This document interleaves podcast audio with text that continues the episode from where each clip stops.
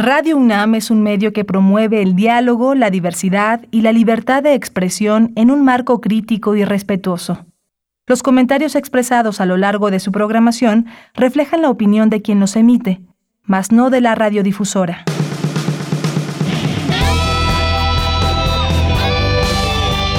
Prisma RU.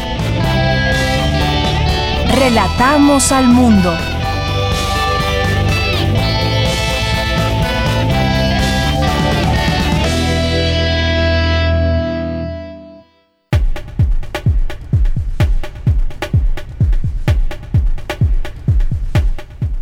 Muy buenas tardes, gracias por estar con nosotros, acompañarnos en este inicio de semana, estrenando mes. Estamos ya en 2 de agosto del año 2021. Gracias por su sintonía.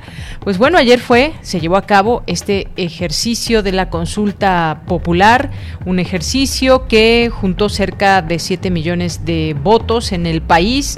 Y hay mucho que decir al respecto, qué pasó con la participación. Se esperaba, se esperaba que fuera más alta la participación de los mexicanos.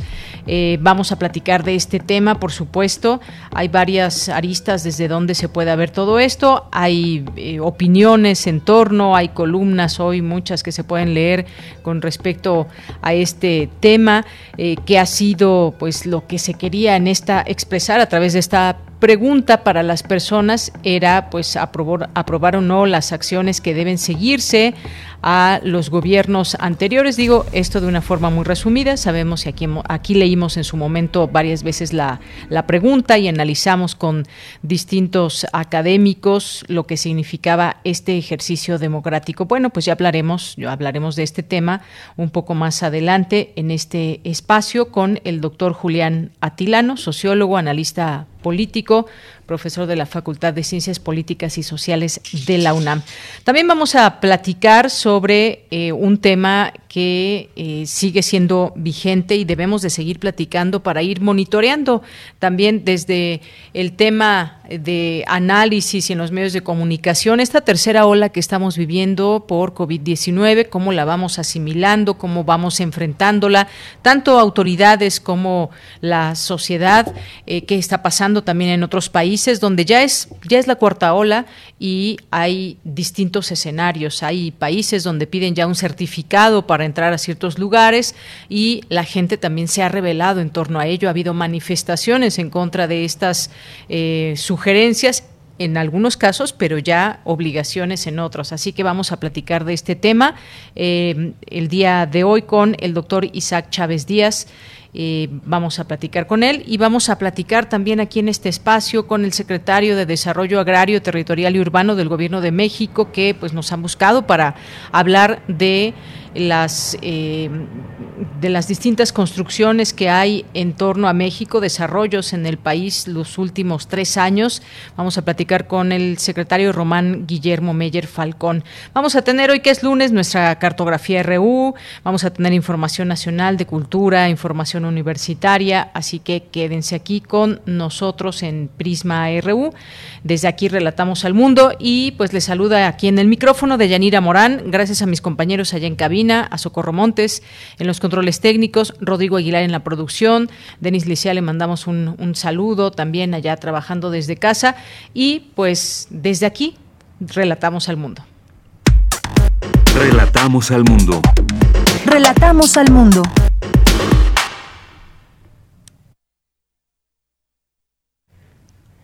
Y en resumen, le tenemos que en información universitaria llama el rector Enrique Graue al alumnado a vacunarse contra la COVID-19. En un mensaje de bienvenida al nuevo ciclo escolar 2021-2022 señaló que las vacunas son eficaces y seguras. El periodista Juan Pablo Becerra Acosta Molina será a partir de la edición de este lunes 2 de agosto el nuevo director de Gaceta UNAM en sustitución de Hugo Huitrón Vera a quien por cierto mandamos muchos saludos, que ha sido parte de este espacio informativo también, que aquí nos comentaba los contenidos de la Gaceta UNAM. Le mandamos muchos saludos, un abrazo, un agradecimiento a Hugo Huitrón Vera y por supuesto una bienvenida al periodista Juan Pablo, Juan Pablo Becerra Acosta. Advierte Rosalba Casas, académica del Instituto de Investigaciones Sociales, que en México aún existe confrontación entre las diversas posturas de utilidad de la ciencia.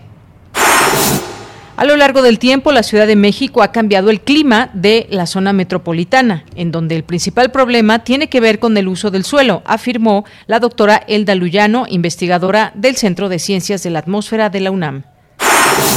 Analizan expertos los diversos factores por los que se suscitan los socavones. Ramón Espinaza del Instituto de Geología de la UNAM explica que el formado en Puebla tiene que ver con una erupción del Popocatépetl hace 850 años. En la información nacional, el presidente Andrés Manuel López Obrador consideró que la participación en la consulta popular fue un triunfo. Prevé mayor participación en la consulta sobre revocación de mandato en 2022. Es algo realmente trascendente. Es eh, el inicio formal, legal, de un proceso de participación ciudadana en el marco de la democracia participativa. Eh, fue realmente muy importante, ejemplar, lo que se vivió en esta jornada. Por eso mi felicitación a todos los que participaron y también mi llamado a que los que no lo hicieron no dejen pasar la oportunidad de participar pues será participar en otros eh, en otras consultas como la que se llevará a cabo en próxima en próximos meses de revocación de mandato pues ahí las palabras del presidente López Obrador al referirse a esta consulta popular Coinciden especialistas que la corrupción debe atacarse con políticas locales y no solo federales. Ricardo Sheffield, procurador federal del consumidor, informó que el gas bienestar comenzará a operar en las alcaldías Iztapalapa y Azcapotzalco. En Iztapalapa y en Azcapotzalco es donde más se presentan los abusos en la venta de gas LP en cilindros.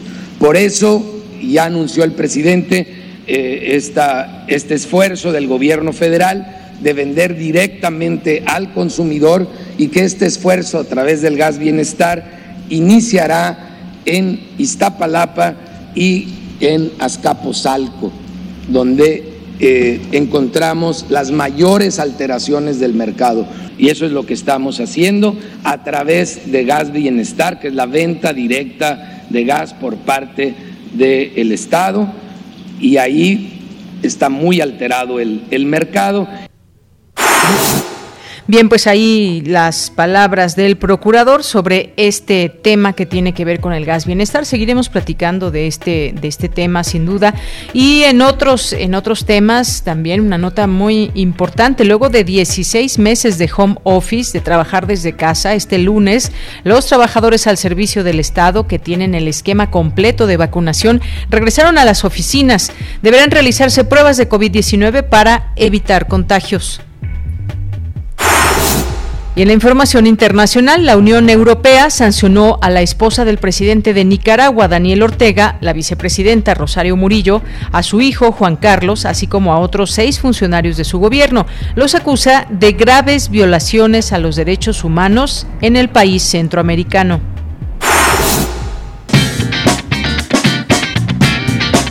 Hoy en la UNAM, ¿qué hacer y a dónde ir?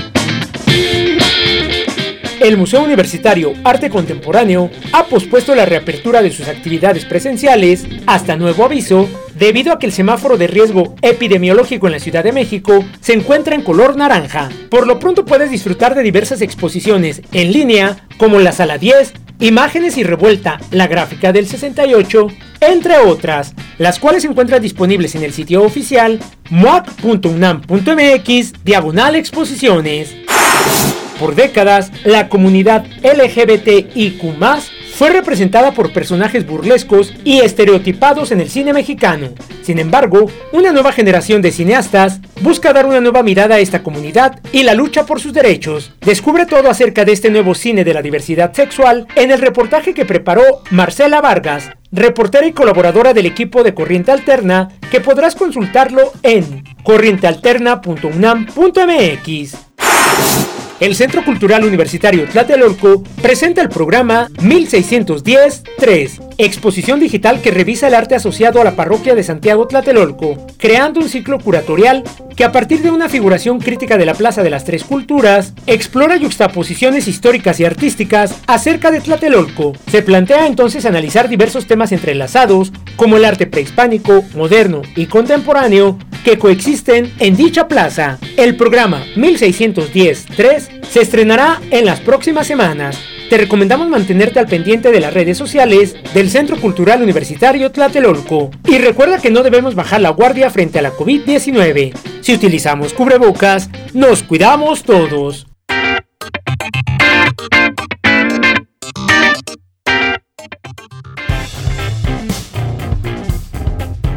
Campus RU. Bien, pues nos vamos ahora ya a nuestro campus universitario de este día, lunes 2 de agosto. El rector Enrique Graue dio un mensaje de bienvenida para el nuevo ciclo escolar 2021-2022. Mi compañera Virginia Sánchez estuvo atenta y nos trae esta información. Vicky, te saludo con mucho gusto. Muy buenas tardes.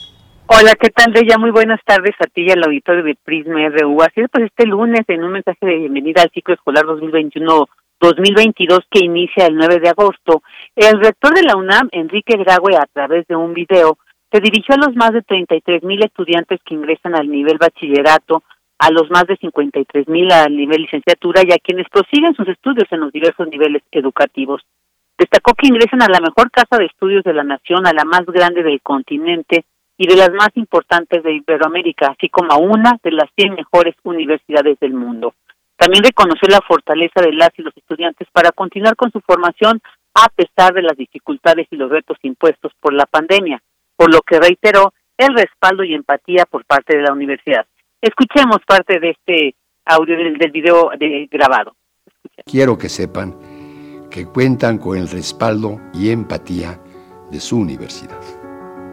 Iniciaremos este nuevo ciclo escolar, sí, a distancia, pero tengan la certeza de que más temprano que tarde superaremos esta emergencia sanitaria y podremos gradualmente regresar a las aulas y a los espacios físicos a los que tanto aspiraron y que tanto todos nosotros extrañamos. Y tras precisar que el personal académico y administrativo ya ha sido vacunado, hizo un llamado al estudiantado mayor de 18 años para que se registren y acudan a la aplicación de la vacuna en su alcaldía o municipio. Reiteró que todas las vacunas han demostrado ser eficaces y seguras. Asimismo, señaló que escuelas y facultades estarán en contacto con el estudiantado para dar seguimiento y en el momento adecuado ir regresando paulatinamente a las actividades presenciales en las instalaciones universitarias con las medidas sanitarias y de seguridad implementadas como el uso obligatorio del cubrebocas. Escuchemos. Todas y todos debemos ser parte de la solución. Vacúnense y protéjanse. Redobemos entre todos esfuerzos y comiencen o continúen con éxito sus estudios. Miremos con entusiasmo, optimismo y entereza hacia un futuro más prometedor. Ese es el ánimo que debe prevalecer y ese es el espíritu Puma. Sean todas y todos bienvenidos a su universidad, la Universidad de la Nación. Por mi raza, hablará el espíritu. Bueno, pues este es el mensaje de bienvenida que hizo el rector de la UNAM, Enrique Graue, esta mañana para quienes ingresarán el 9 de agosto y para quienes retomarán sus actividades. Muchas gracias Vicky, muy buenas tardes. Buenas tardes. Bien, pues ahí las palabras del rector Enrique Graue en este sentido, recordar que todavía pues no, no hay una fecha certera cuando se sepa del regreso a clases presenciales. Mientras tanto, pues el alumnado y todos los trabajadores, eh, toda la comunidad universitaria, pues regresa a este ciclo. Eh, muchos, la, gran mayoría desde, desde casa y bueno, personas que, se, que, que ya han eh, poco a poco regresado a algunas labores, pero eh, señalar que las actividades eh, relacionadas con clases aún seguirán siendo a distancia.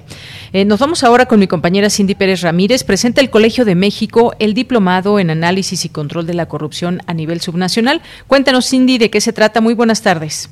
Deyanira, muy buenas tardes a ti y a todo el auditorio de Prisma RU con el fin de contribuir a la creación y manutención de competencias para el desarrollo de acciones y políticas de integridad y anticorrupción, se creó este diplomado auspiciado por el Colegio de México en colaboración con la Universidad de Guadalajara, el Comité de Participación Social del Sistema Estatal Anticorrupción de Jalisco, Mexicanos contra la Corrupción y la Impunidad, el Instituto Nacional de Administración Pública y Transversal. Y es que la corrupción sigue representando un gran problema para México siendo el país peor evaluado entre los 37 integrantes de la Organización para la Cooperación y el Desarrollo Económicos OCDE, así como el penúltimo entre las naciones que conforman el G20, solo después de Rusia. Fernando Nieto, profesor investigador del Centro de Estudios Internacionales del Colegio de México, señaló que no hay resultados por la ausencia de políticas públicas en la materia desde una perspectiva local y no central. Nueve de cada diez mexicanos sigue pensando que la corrupción ocurre frecuente o muy frecuentemente en México. Los cambios en los índices internacionales de percepción de la corrupción siguen siendo marginales. No hay necesariamente estos resultados que se habían anunciado. Y por el otro lado, me temo que estamos ante una ausencia de políticas en muchos, en muchos casos. Y es que también uno de los grandes problemas que tenemos en términos de combate a la corrupción es que todo hemos pensado hasta ahora desde una visión desde el centro Estamos pensando en la corrupción desde los grandes trazos de una política nacional y desde los trazos del gobierno federal. Sin embargo, el asunto también es que en términos de combate a la corrupción hay 32 y, sin apuras, más de 2.500 realidades distintas en este país. Detrás de la corrupción se esconde todo tipo de elementos de complejidad que no hemos necesariamente reconocido dentro, digamos, como una estrategia de combate a la corrupción. Y no hemos volteado a ver hacia lo local. En su intervención, Anel Vázquez Anderson, presidenta del Sistema Anticorrupción de Jalisco, dijo que para que este problema sea eliminado es necesario reunir cuatro elementos, la voluntad política, capacidad de los funcionarios, la infraestructura y la participación ciudadana. Sabemos perfectamente las carencias que tienen los municipios, por, por ejemplo, ahora cómo se van a conectar a la plataforma digital eh, nacional, es también una parte muy importante, y en la mayoría de los estados y municipios vemos una ciudadanía, eh, digamos, cooptada, capturada por partidos políticos o eh, este, débil institucionalmente, con pocas competencias y capacidades. Y si no hay una participación ciudadana fuerte en el combate a la corrupción, me parece que cualquier esfuerzo no va a tener absolutamente ningún resultado, con eh, importantes deficiencias tanto políticas de competencia, de infraestructura y de participación eh, ciudadana. Deyanira, el diplomado en análisis y control de la corrupción a nivel subnacional se realizará del 6 de octubre al 28 de mayo del próximo año. Para mayores informes, diríjanse a la página web diplomado-corrupción.colmex.mx. Esta es la información que tenemos. Muchas gracias, Cindy. Buenas tardes. Muy buenas tardes. Bien, pues nos vamos ahora con Dulce García. Estudian cómo se ha dado el desarrollo científico y tecnológico en relación, en relación con la sociedad.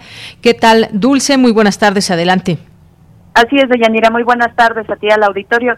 Deyanira, durante años se planteó la idea de que la ciencia y la tecnología eran actividades neutrales, exentas de los intereses políticos y sociales y en las que incluso a veces no cabía ni siquiera la opinión pública. Esto llevó a Deyanira a tener una confianza ciega en la palabra ciencia. Sin embargo, lo cierto es que los resultados de las investigaciones científicas siempre conllevan alguna influencia para con la sociedad. En el marco del Diplomado de Estudios Sociales y Políticos de la Ciencia y la Tecnología que lleva a cabo la ENES Mérida, la doctora Rosalba Casas Guerrero, académica del Instituto de Investigaciones Sociales de la UNAM, Destacó que ciencia, tecnología e innovación son fundamentales para construir un nuevo modelo de desarrollo que promueva la mejora de las condiciones de vida, pero dijo también que no son factores determinantes. Vamos a escuchar sus palabras. No solamente mediante la ciencia y la tecnología se construirá un nuevo modelo de desarrollo, sino que tiene que estar acompañada estas actividades de políticas sociales, de políticas productivas y otros ámbitos de política para que puedan realmente impactar en un tipo de desarrollo que puede ser sustentable, sostenible, eh, eh, este, con equidad. Y bueno, Deyanira, por otra parte, la académica expuso cómo se ha ido planteando la idea de ciencia y tecnología en América Latina. Dijo que aquí en nuestra región la ciencia fue durante mucho tiempo dependiente de los países más desarrollados por lo que no se generaba un avance científico y tecnológico que pudiera tener realmente un impacto en el desarrollo de la sociedad, pero que además dejaba aisladas las capacidades en la materia que se tenían hasta entonces. Vamos a escucharla nuevamente ponían el énfasis en la importancia de la tecnología y de las políticas públicas para lograr una cierta autonomía en el desarrollo científico de nuestros países que pudiera también impulsar una industria o una, una política industrial este, nacional. Por otro lado, había otro grupo de investigadores eh, que también plasmaron su pensamiento respecto a las relaciones ciencia, tecnología y sociedad, pero que tenían un carácter al que se le denomina eh, Adriana Feld carácter revolucionario. Se subrayaba la importancia de una economía planificada y socializada. Estamos hablando de la década de los 70 y bueno, Deyanira, como lo comentabas en un inicio, Rosalba Casas Guerrero dijo que en México aún existe confrontación entre dos ideas generales de la ciencia. Una de estas ideas, Deyanira, es que se considera que el científico trabaja independientemente de la sociedad y que solo se interesa por el desarrollo del conocimiento y la búsqueda de la verdad. Y la otra idea plantea que los resultados de las investigaciones científicas deben dar solución a los problemas de la sociedad. Esta es la información. Muchas gracias, Dulce. Muy buenas tardes. Gracias a ti, buenas tardes. Hasta luego, continuamos. Porque tu opinión es importante, síguenos en nuestras redes sociales, en Facebook como Prisma RU y en Twitter como arroba PrismaRU. Uno de los temas de hoy al análisis son los resultados de la consulta popular que se llevó a cabo el día de ayer, domingo 1 de agosto. Un ejercicio democrático que abrió la posibilidad para que los mexicanos participáramos en él sobre temas ya expuestos a lo largo de varios meses, concernientes a juzgar las acciones de gobiernos anteriores. Los resultados dieron cuenta de una participación que podríamos decir baja o escasa, pero ¿qué nos dicen los resultados? Hoy tenemos la oportunidad de hablar con el sociólogo, analista político, profesor de la Facultad de Ciencias Políticas y Sociales e investigador postdoctoral del Programa Universitario de Estudios sobre Democracia, Justicia y Sociedad, Julián Atilano. Doctor, bienvenido, muy buenas tardes. ¿Qué tal, Deyanira? Muy buenas tardes. Eh, primero que nada, muchas gracias por la invitación a este programa, a Prisma, y quedo a la orden.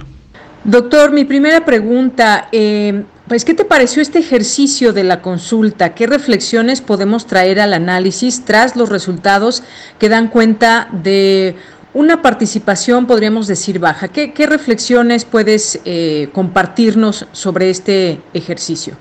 Así es, eh, pues si bien el ejercicio podríamos calificarlo en un primer momento como eh, una participación baja, voto menos del 10% del padrón, podríamos también verlo desde otra perspectiva y eh, analizar que eh, salieron a la calle 7 millones de personas en un momento en el que esta consulta no está en el mismo eh, sintonía, no se realizó en la misma fecha que la elección de junio del, del proceso, durante el proceso electoral. En ese sentido, esos 7 millones tendríamos que ver con qué los comparamos para así poder dimensionar exactamente eh, frente a qué estamos parados. Eh, me parece que las consultas deben analizarse con otras consultas y no con procesos electorales para así eh, observar bien eh, la dimensión de este, de este proceso cívico.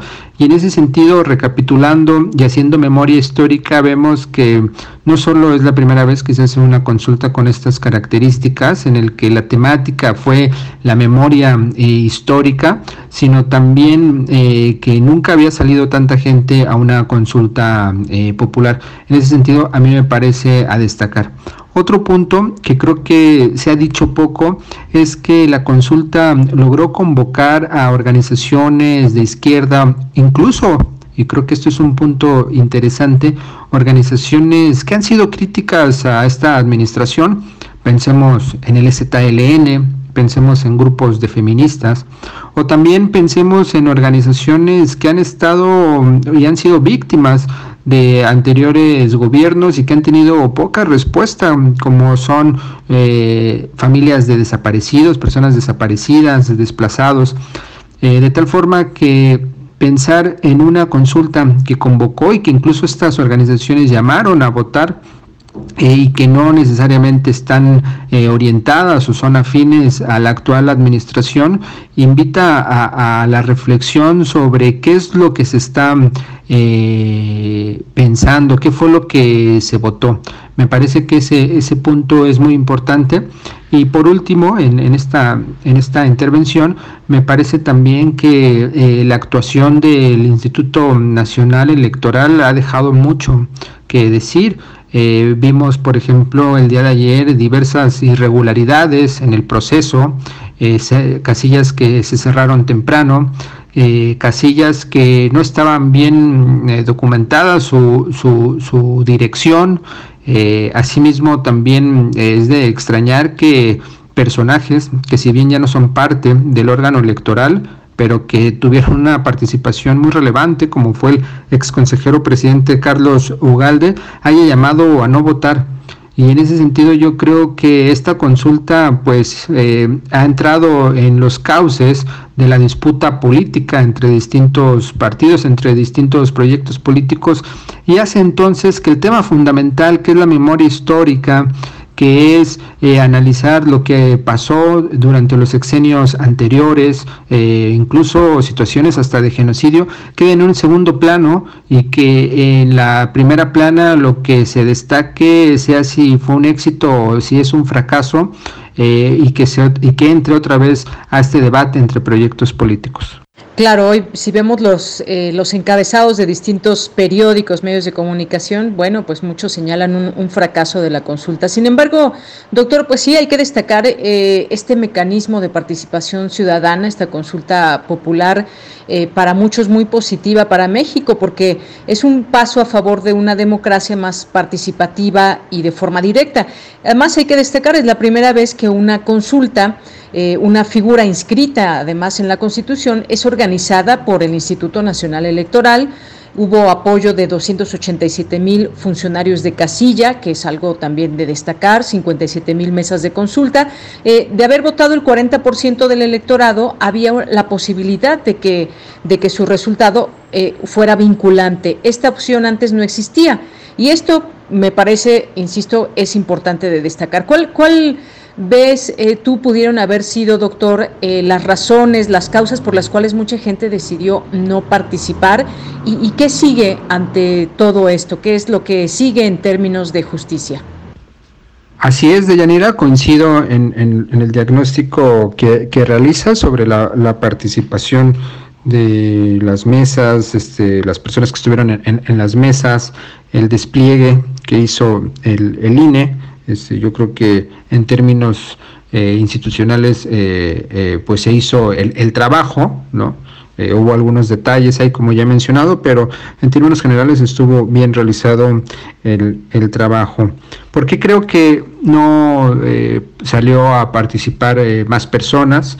A mí me parece que hay varios factores que tienen que, que analizarse y que responden a distintas dimensiones. Por un lado eh, está el tema eh, mediático, sí considero que hubo una campaña eh, de algunos medios, incluso opinadores, columnistas, políticos, mujeres y hombres, en el que sí buscaron inhibir la participación eh, por distintos motivos. Uno de ellos yo creo que fue el, principal, el que se destacó, es que era una simulación, es que era una consulta eh, a la medida del presidente, que era una consulta del presidente y entonces, como mencioné, se llevó a los cauces del, de la tensión y la política eh, y se olvidó que pues no solo es una consulta eh, constitucional, sino que también eh, habla de esta demanda histórica que por muchos años fue la consulta. Otro de los motivos también me parece que el propio gente ligada al, al, en este caso a, Morena o personas interesadas de partidos de izquierda o de organizaciones de izquierda también no hicieron la suficiente difusión porque justo había muchas dudas sobre hasta qué punto se podía hacer difusión o no. El INE incluso eh, llamó al diario La Jornada que no hiciera difusión, pero por ejemplo no dijo nada de aquellos eh, columnistas y medios que justo hicieron lo contrario, ¿no? Entonces frente a esa eh, confusión, pues muchas organizaciones no sabían hasta qué punto poder convocar a las personas a que salieran a votar.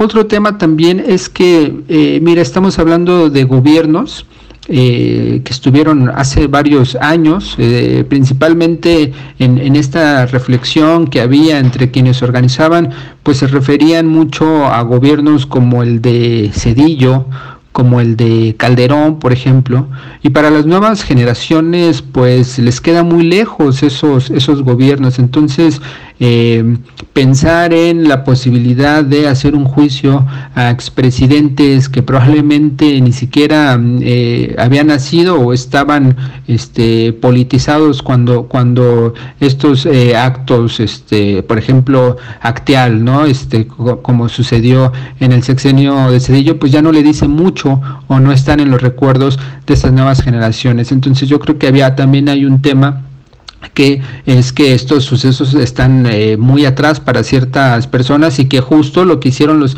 sexenios y gobiernos siguientes fue pues no hablar de esos temas, ¿no? En este lavado de cara que sabemos que ocurría en el sistema eh, presidencial. Yo creo que esos son algunos de los factores que estuvieron ahí presentes y también otro y no es menor es la pregunta, era una pregunta mm, confusa es una pregunta que muchos ya lo olvidaron, pero que reformuló, eh, se reformuló en la Suprema Corte de Justicia de la Nación, se quitó ahí eh, la palabra expresidentes, juicio, y entonces quedó un poco eh, críptica, quedó un poco este, o muy confusa la pregunta y entonces pues le decía poco a las personas eh, y yo creo que eso también tenía una, una intención. Entonces me parece que hay varios motivos, más los que se vayan sumando durante estos días en la reflexión, para hablar sobre los motivos que inhibieron la participación eh, de la ciudadanía.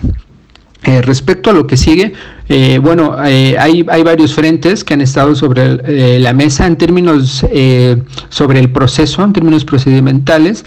Ya se dijo que la bancada, en este caso de Morena y probablemente de sus aliados, pues van a, en el próximo periodo de sesiones, promover una, eh, no sé si va a ser una iniciativa o, cuál va a ser el, formato que utilicen para que las barreras para estas, estas consultas se modifiquen. Eh, hay que decirlo con claridad, difícilmente eh, una consulta va a tener 40 millones de personas, 30 millones de personas que voten. Eso es muy complicado y mucho más si no se hacen en periodo, en el mismo periodo, en el mismo día que la jornada electoral. Esa es una gran barrera de entrada que justamente se hizo en el régimen anterior para que evidentemente no la sociedad no pudiera hacer cambios sustanciales. Entonces me parece que en, esta ruta que sigue eso es, algo que se tiene que hacer urge eh, que se haga para que eh, podamos eh, pensar en, en, en consultas posibles. Eso también es un motivo que desincentiva a las personas difícilmente van a salir si saben que pues no se va a llegar a este umbral que se necesita y que se y que va a ser vinculante no había pocos motivos para un sector probablemente importante de la sociedad. Y el otro es tiene que ver en términos ya de, de, la justicia no sabemos si algún eh, alguna organización eh, eh, algún grupo político o desde dónde eh, pueden eh, impulsar estas instancias judiciales y legales para que se abran estos procesos a los expresidentes. Aquí hay un tema bien importante que muchas personas decían, la ley no se consulta y es que sabemos que la corrupción que hay dentro del Poder Judicial es, es, es muy grande, entonces por eso se necesita que haya ese impulso ciudadano y además que han prescribido muchos de los delitos o posibles en contra de estos expresidentes, ¿no? Entonces no es como, no es tan sencillo, no es que vas a la fiscalía y de inmediato se abre una carpeta en contra de un expresidente. Entonces yo creo que se tiene que valorar y probablemente quienes convocaron, eh, estos jóvenes que estuvieron ahí convocando en la consulta, pues van a ir marcando eh, la ruta. Gracias, doctor, por esta respuesta. Por último, yo te preguntaría, ya hay una respuesta, hoy habló de ello el presidente López Obrador, se lo iban a preguntar de cajón en la mañanera.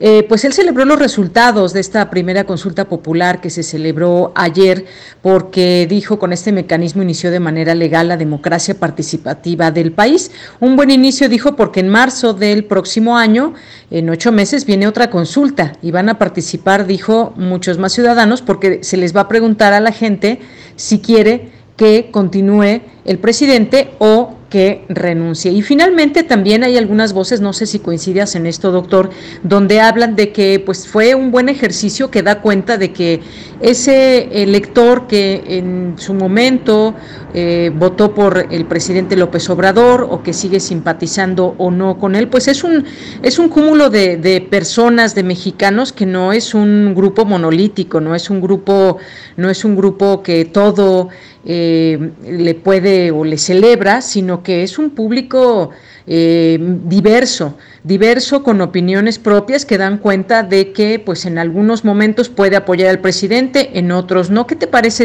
esta, esta parte, este enfoque y la respuesta propia del presidente, doctor? Así es, eh, Deyanira.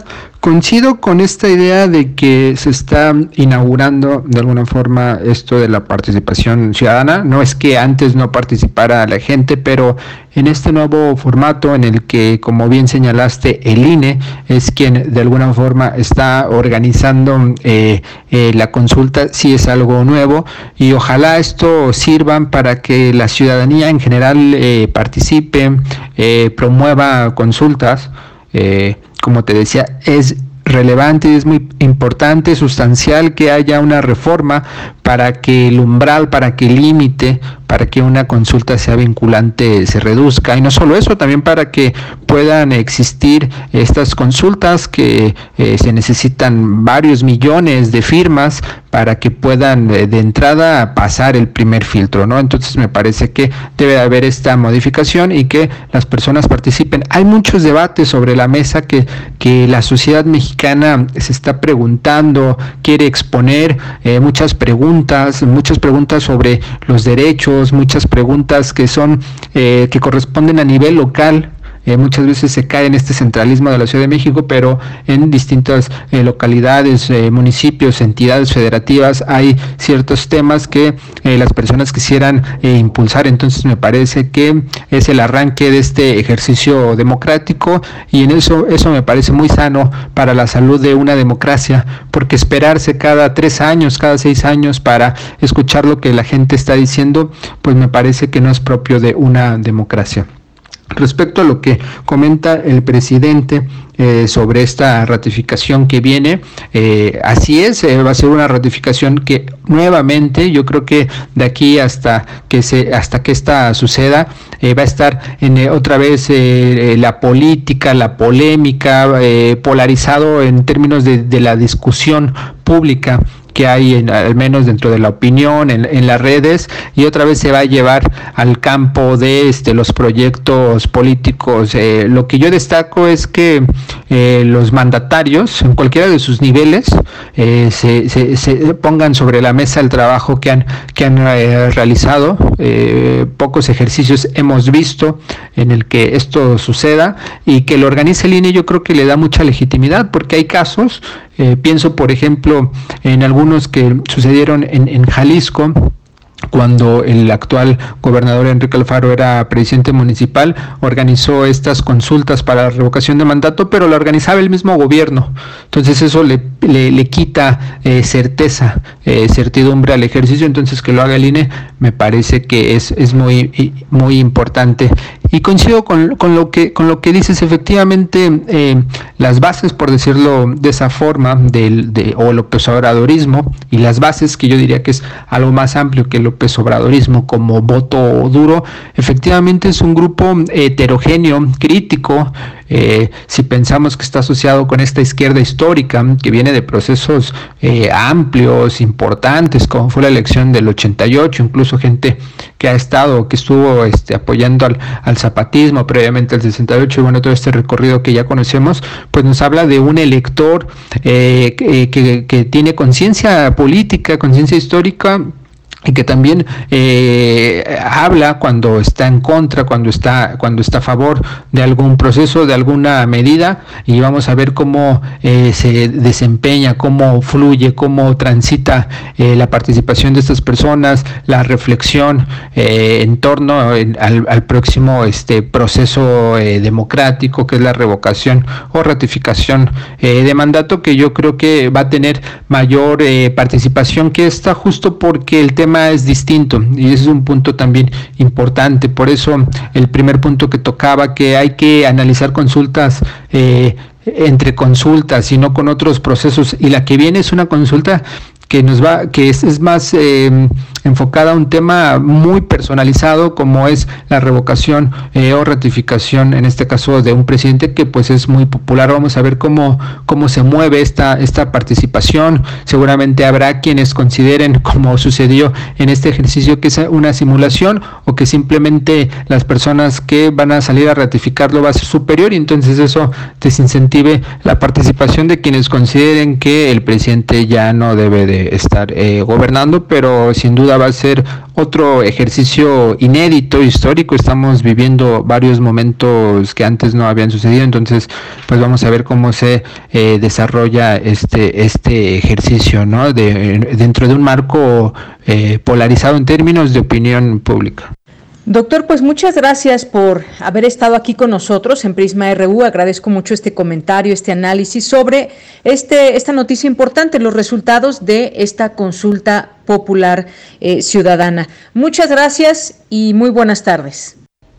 A ti, Deyanira, muchas gracias por la invitación. Un saludo a tu generosa audiencia aquí de Prisma RU y sin duda es un tema que va a dar para hablar durante varios días y esperemos ver cómo se desarrolla eh, la reflexión. Muchas gracias. Fue el doctor Julián Atilano, quien es profesor de la Facultad de Ciencias Políticas y Sociales y es investigador postdoctoral del Programa Universitario de Estudios sobre Democracia, Justicia y Sociedad. Continuamos. Relatamos al mundo. Relatamos al mundo. Bien, continuamos, una con 45 minutos y vamos a hablar de lo que ha llevado a cabo estos tres últimos años la Secretaría de Desarrollo, ah, Desarrollo Agrario Territorial y Urbano, que pues está entre sus objetivos impulsar el desarrollo territorial sostenible e incluyente del país mediante el diseño, coordinación e implementación de políticas de ordenamiento territorial, desarrollo agrario y desarrollo urbano y de vivienda adecuada. Y vamos a platicar, ya está en la línea telefónica, agradezco mucho que nos tome esta llamada, el secretario, justamente el secretario de la SEDATU, eh, Román Guillermo Meyer Falcón. ¿Qué tal, secretario? Bienvenido a este espacio de Prisma RU de Radio UNAM. Bienvenida, muchísimas gracias por la invitación. Pues secretario, quisiéramos comenzar con esta posibilidad de que nos platique sobre estos tres años, cómo resumiría las obras realizadas que se han llevado a cabo en el país, tomando en cuenta pues municipios, estados, obras deportivas, de vivienda. Hay mucho que, que hacer en este país. Cuéntenos un poco en resumen sobre estos, estos tres años.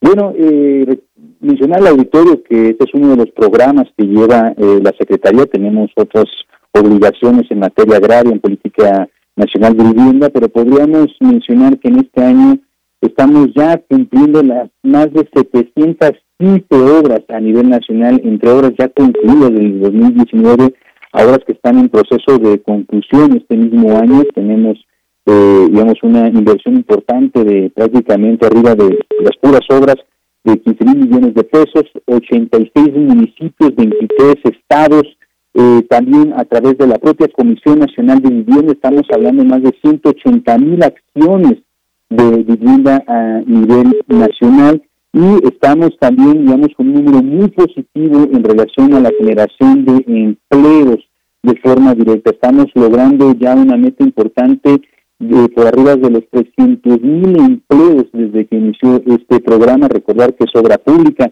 son construcciones eh, y esto requiere pues mucha mano de obra. Pues en términos generales, pues esa es digamos la, la numeralia que nosotros tenemos a nivel nacional. Esa es la numeralia. Y bueno, pues hay distintas obras también. Eh, sabemos, eh, por ejemplo, hay algunas que se están construyendo también a la par y es importante mencionarlo, que están muy de cerca, por ejemplo, con el tren Maya. Cuando pensamos en obras, pensamos en distintas obras que hay en el país. Una de ellas, y una gran obra que se está realizando por parte del gobierno, es eh, el tren Maya. Y a la par se están llevando a cabo también algunas, algunas construcciones que pues son parte de esta planeación. Me gustaría que nos platique un poco también de, esto, secretario. Claro, nosotros venimos con un apoyo, digamos, complementario a los grandes proyectos de desarrollo regional que tiene el gobierno federal. Estamos hablando tanto el Tren Maya, estamos hablando del corredor del Istmo de Tehuantepec, estamos hablando de los municipios aledaños al aeropuerto Felipe Ángeles. Y eh, por un lado, lo que hacemos es eh, actualizamos los programas de desarrollo urbano a nivel municipal, de ordenamiento territorial. Es un tema muy, muy, muy importante porque es lo que dictamina cuáles son los usos de suelo y qué se puede y qué no se puede construir en cada uno de los municipios. Entonces, vamos de la mano con el tema de planeación, vamos con de la mano con tema de viviendas, sobre todo aquellas viviendas en aquellas colonias de mayor rezago y con acciones de equipamientos, espacios públicos. Estamos hablando de escuelas, en clínicas de salud, eh, deportivos, mercados, este, plazas públicas, centros históricos, etcétera. Entonces, eh, es, un programa, digamos, que permite poder, eh, eh, digamos, atender colonias y regiones muy puntuales y específicas a nivel nacional y que generan empleo a nivel local. Estamos pensando, digamos, si pensamos en los grandes proyectos de desarrollo regional, como comentas el tema del tren Maya, pues digamos son empresas eh, grandes eh, que, que son las que se están llevando a cabo las obras, pero digamos nosotros tenemos esa oportunidad de poder incidir en municipios eh, con mano de obra local, cosa que a veces no, no pasa en estos grandes proyectos. Como bien dice usted, son obras complementarias que se dan eh, con estas magnas, magnas obras y todo lo que pasa alrededor también es importante mencionarlo. Son varias zonas por las que pasa el tren Mayo, otras zonas que usted menciona. Y digamos con respecto a la demanda de todos estos espacios, de todas estas construcciones, cómo es o cómo se dan estas posibilidades de acercamiento con la gente que también es la que solicita, la que requiere esta obras. Hablaba yo, por ejemplo, de obras ligadas a lo deportivo, hay también el tema de la vivienda. ¿Cómo, cómo es que eh, ustedes dicen, bueno, aquí en este municipio, aquí en este estado, hacen falta tales o cuáles obras? Bueno, nosotros eh, tenemos unas convocatorias públicas, eh, en general todos los municipios, son las autoridades locales las que nos envían la solicitud para que puedan ser tomadas en consideración a través del programa ya detectado, digamos, las necesidades y de que también estamos reforzando los grandes proyectos eh, regionales. Entramos prácticamente nueve meses antes de iniciar, digamos, un proceso de, de obra físicamente. Entramos con sociólogos, arquitectos, urbanistas, hacemos trabajo en campo, hablamos con los gobiernos municipales, con los gobiernos estatales y tenemos una eh, metodología para poder, digamos, eh, tener claridad de cuáles son las necesidades más apremiantes en cada una de estas eh, colonias, determinamos polígonos de actuación con rezagos en vivienda, en servicios básicos, altos índices de delincuencia a nivel nacional y determinamos una cartera de inversión y priorizamos esa cartera de inversión eh, al mismo tiempo y es a la que le entregamos recursos para poder ejecutarlo.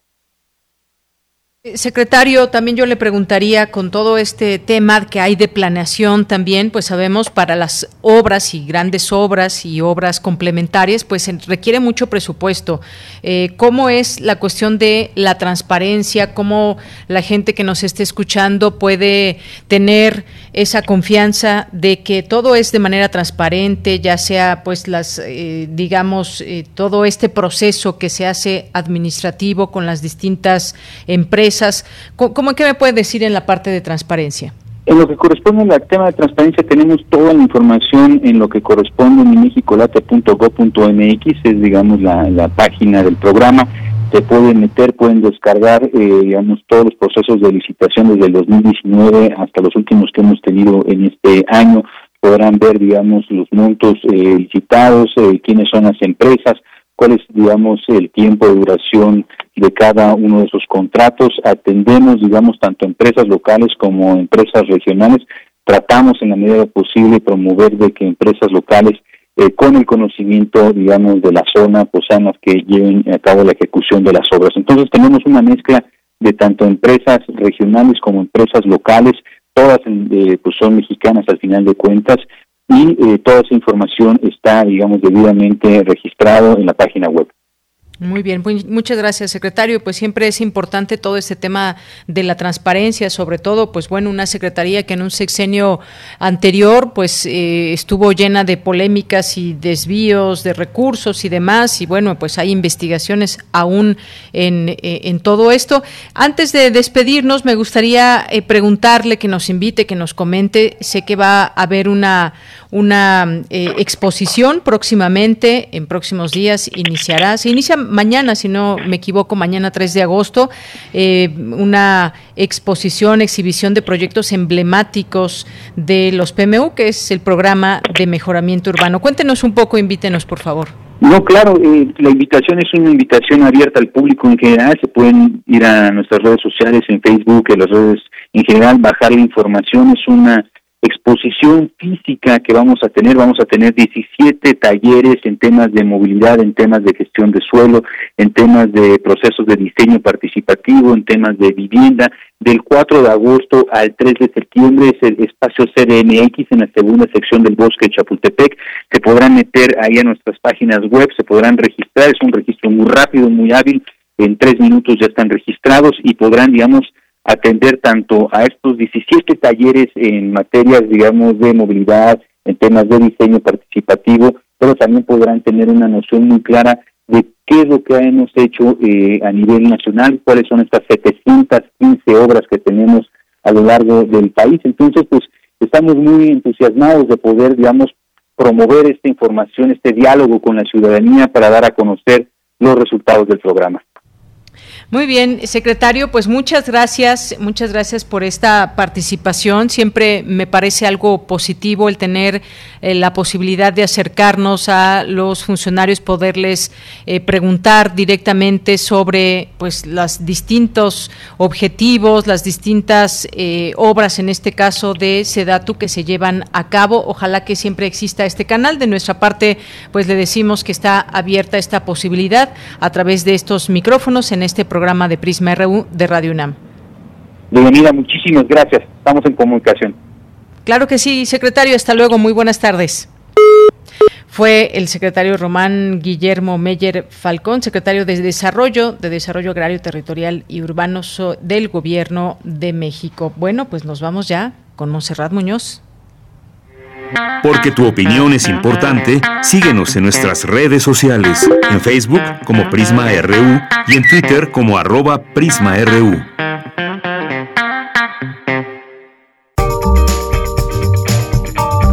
Sala Julián Carrillo presenta.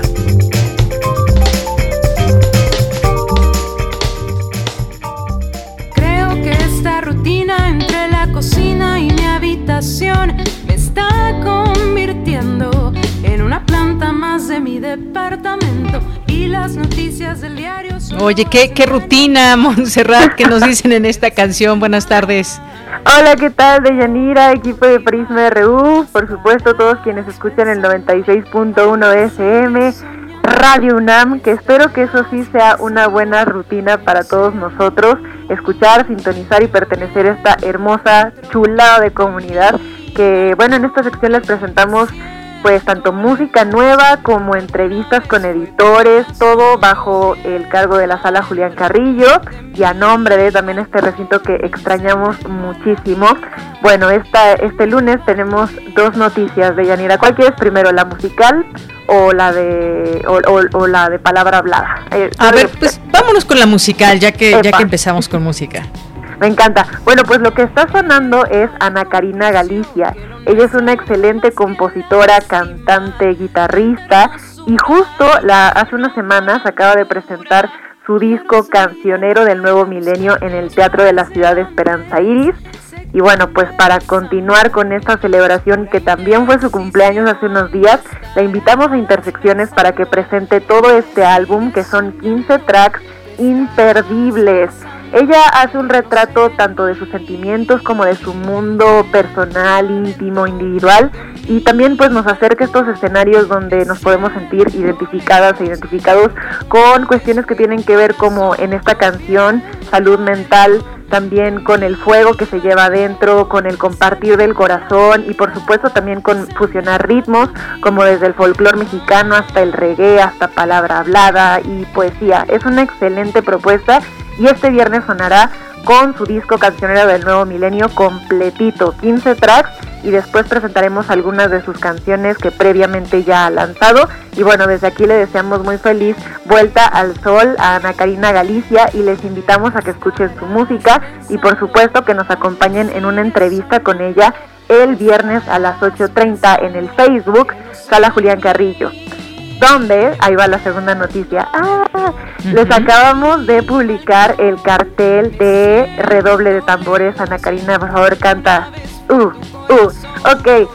Recibimos al curso de oratoria para el próximo mes que imparte Sergio Red y bueno, pues esto es un gran notición porque ustedes podrán acercarse a este gran profesor que durante este programa les enseña tanto a hablar en público como a comunicar mejor sus ideas, como a plantear discursos, como también, eh, pues bueno, él ha ejercido, imagínense tener un currículum como de actor, conferencista, dramaturgo, compositor, músico, músico también, porque es cantante, y director de escena, y con este, con esta atmósfera también sonora, pues que suene y que resuene todo el currículum de Sergio Rued y por supuesto también les invitamos a ustedes a conocer su trabajo, lo pueden buscar en todas las redes sociales y estará en línea dando este curso virtual del el sábado 4 de septiembre al sábado 23 de octubre. Estos son sesiones sabatinas, son 8 sesiones de 10 a 12 de la tarde. El costo del curso es de 2.500 y con descuento para la comunidad UNAM o INAPAM si presentan su, su credencial en, en, una copia al mail, eh, reciben un descuentazo y quedaría el curso en dos mil pesos. Todas estas informaciones pues las pueden encontrar también en nuestro correo, pueden solicitar informes y el correo es cursosrunam.gmail.com cursosrunam.gmail.com si quieren ser parte de esta comunidad de oradoras y oradores instruidos muy fielmente por Sergio Ruiz, este clan del cual también yo levanto la mano y me reconozco aquí como alumna de este gran profesor. Inscríbanse a este curso, sigan por supuesto las actividades y escuchen esta sección los lunes, que con mucho corazón así lanzamos el fuego para que todo pase, para que ocurra y para que esta cartelera cultural siga llegando a ustedes, porque pues también a ustedes nos debemos. Claro que sí, pues también al ser la mano, también me gustó mucho participar, ser parte de ese curso de Sergio Rued y pues se la pasa uno maravillosamente bien y se aprenden muchas cosas. Monse, pues muchas gracias, gracias como siempre que estás aquí, que nos informas, que nos traes música y más en este espacio y ahí te vemos en la sala Julián Carrillo, en el Facebook de la sala. Gracias. Les mando un abrazo y escuchen esta rolísima que me encanta. Fuega, fuega. Muy bien, pues con eso nos vamos al corte, Montserrat Muñoz. Un abrazo. Chao. Chao. Regresamos después del corte. Fuega, fuega.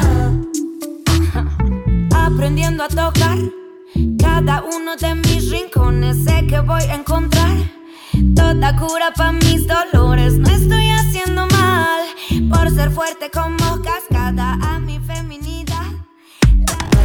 Relatamos al mundo. Relatamos al mundo. Alrededor de un tema siempre habrá muchas cosas que decir. Quizá haya tantos puntos de vista como personas en el mundo. Únete a la revista de la universidad donde convergen las ideas. Jueves a las 16 horas, después del corte informativo. Disentir para comprender. Radio UNAM, Experiencia Sonora.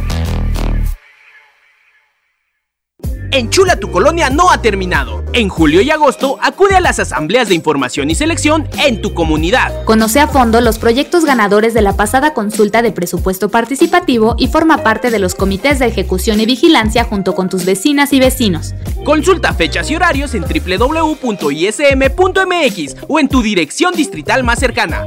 No olvides tu credencial para votar y cubrebocas. Con participación, todo funciona. Instituto Electoral Ciudad de México. La vacunación contra la COVID-19 sigue en marcha. Están llegando millones de dosis eficaces y seguras aprobadas por organismos en todo el mundo. Muy pronto será tu turno. Visita mivacuna.salud.gov.mx. Recuerda, la vacunación es universal, gratuita y voluntaria. Cuidémonos entre todos, vacúnate y no bajes la guardia. Secretaría de Salud. Este programa es público ajeno a cualquier partido político. Queda prohibido el uso para fines distintos a los establecidos en el programa. Hola Juan. Hola Oscar. ¿Ya te has dado cuenta que llevamos mucho tiempo juntándonos en esta transmisión? Y ahora nos juntamos para hacer este promocional de nuestro propio programa. Sí, hombre, por, en esta ocasión no es así un encuentro casual. Las Esquinas del Azar, todos los martes a las 10 a.m. y retransmisión los sábados a las 4 p.m. por el 96.1 de FM. Radio UNAM, Experiencia Sonora. Porque tu opinión es importante, síguenos en nuestras redes sociales, en Facebook como Prisma RU y en Twitter como arroba PrismaRU.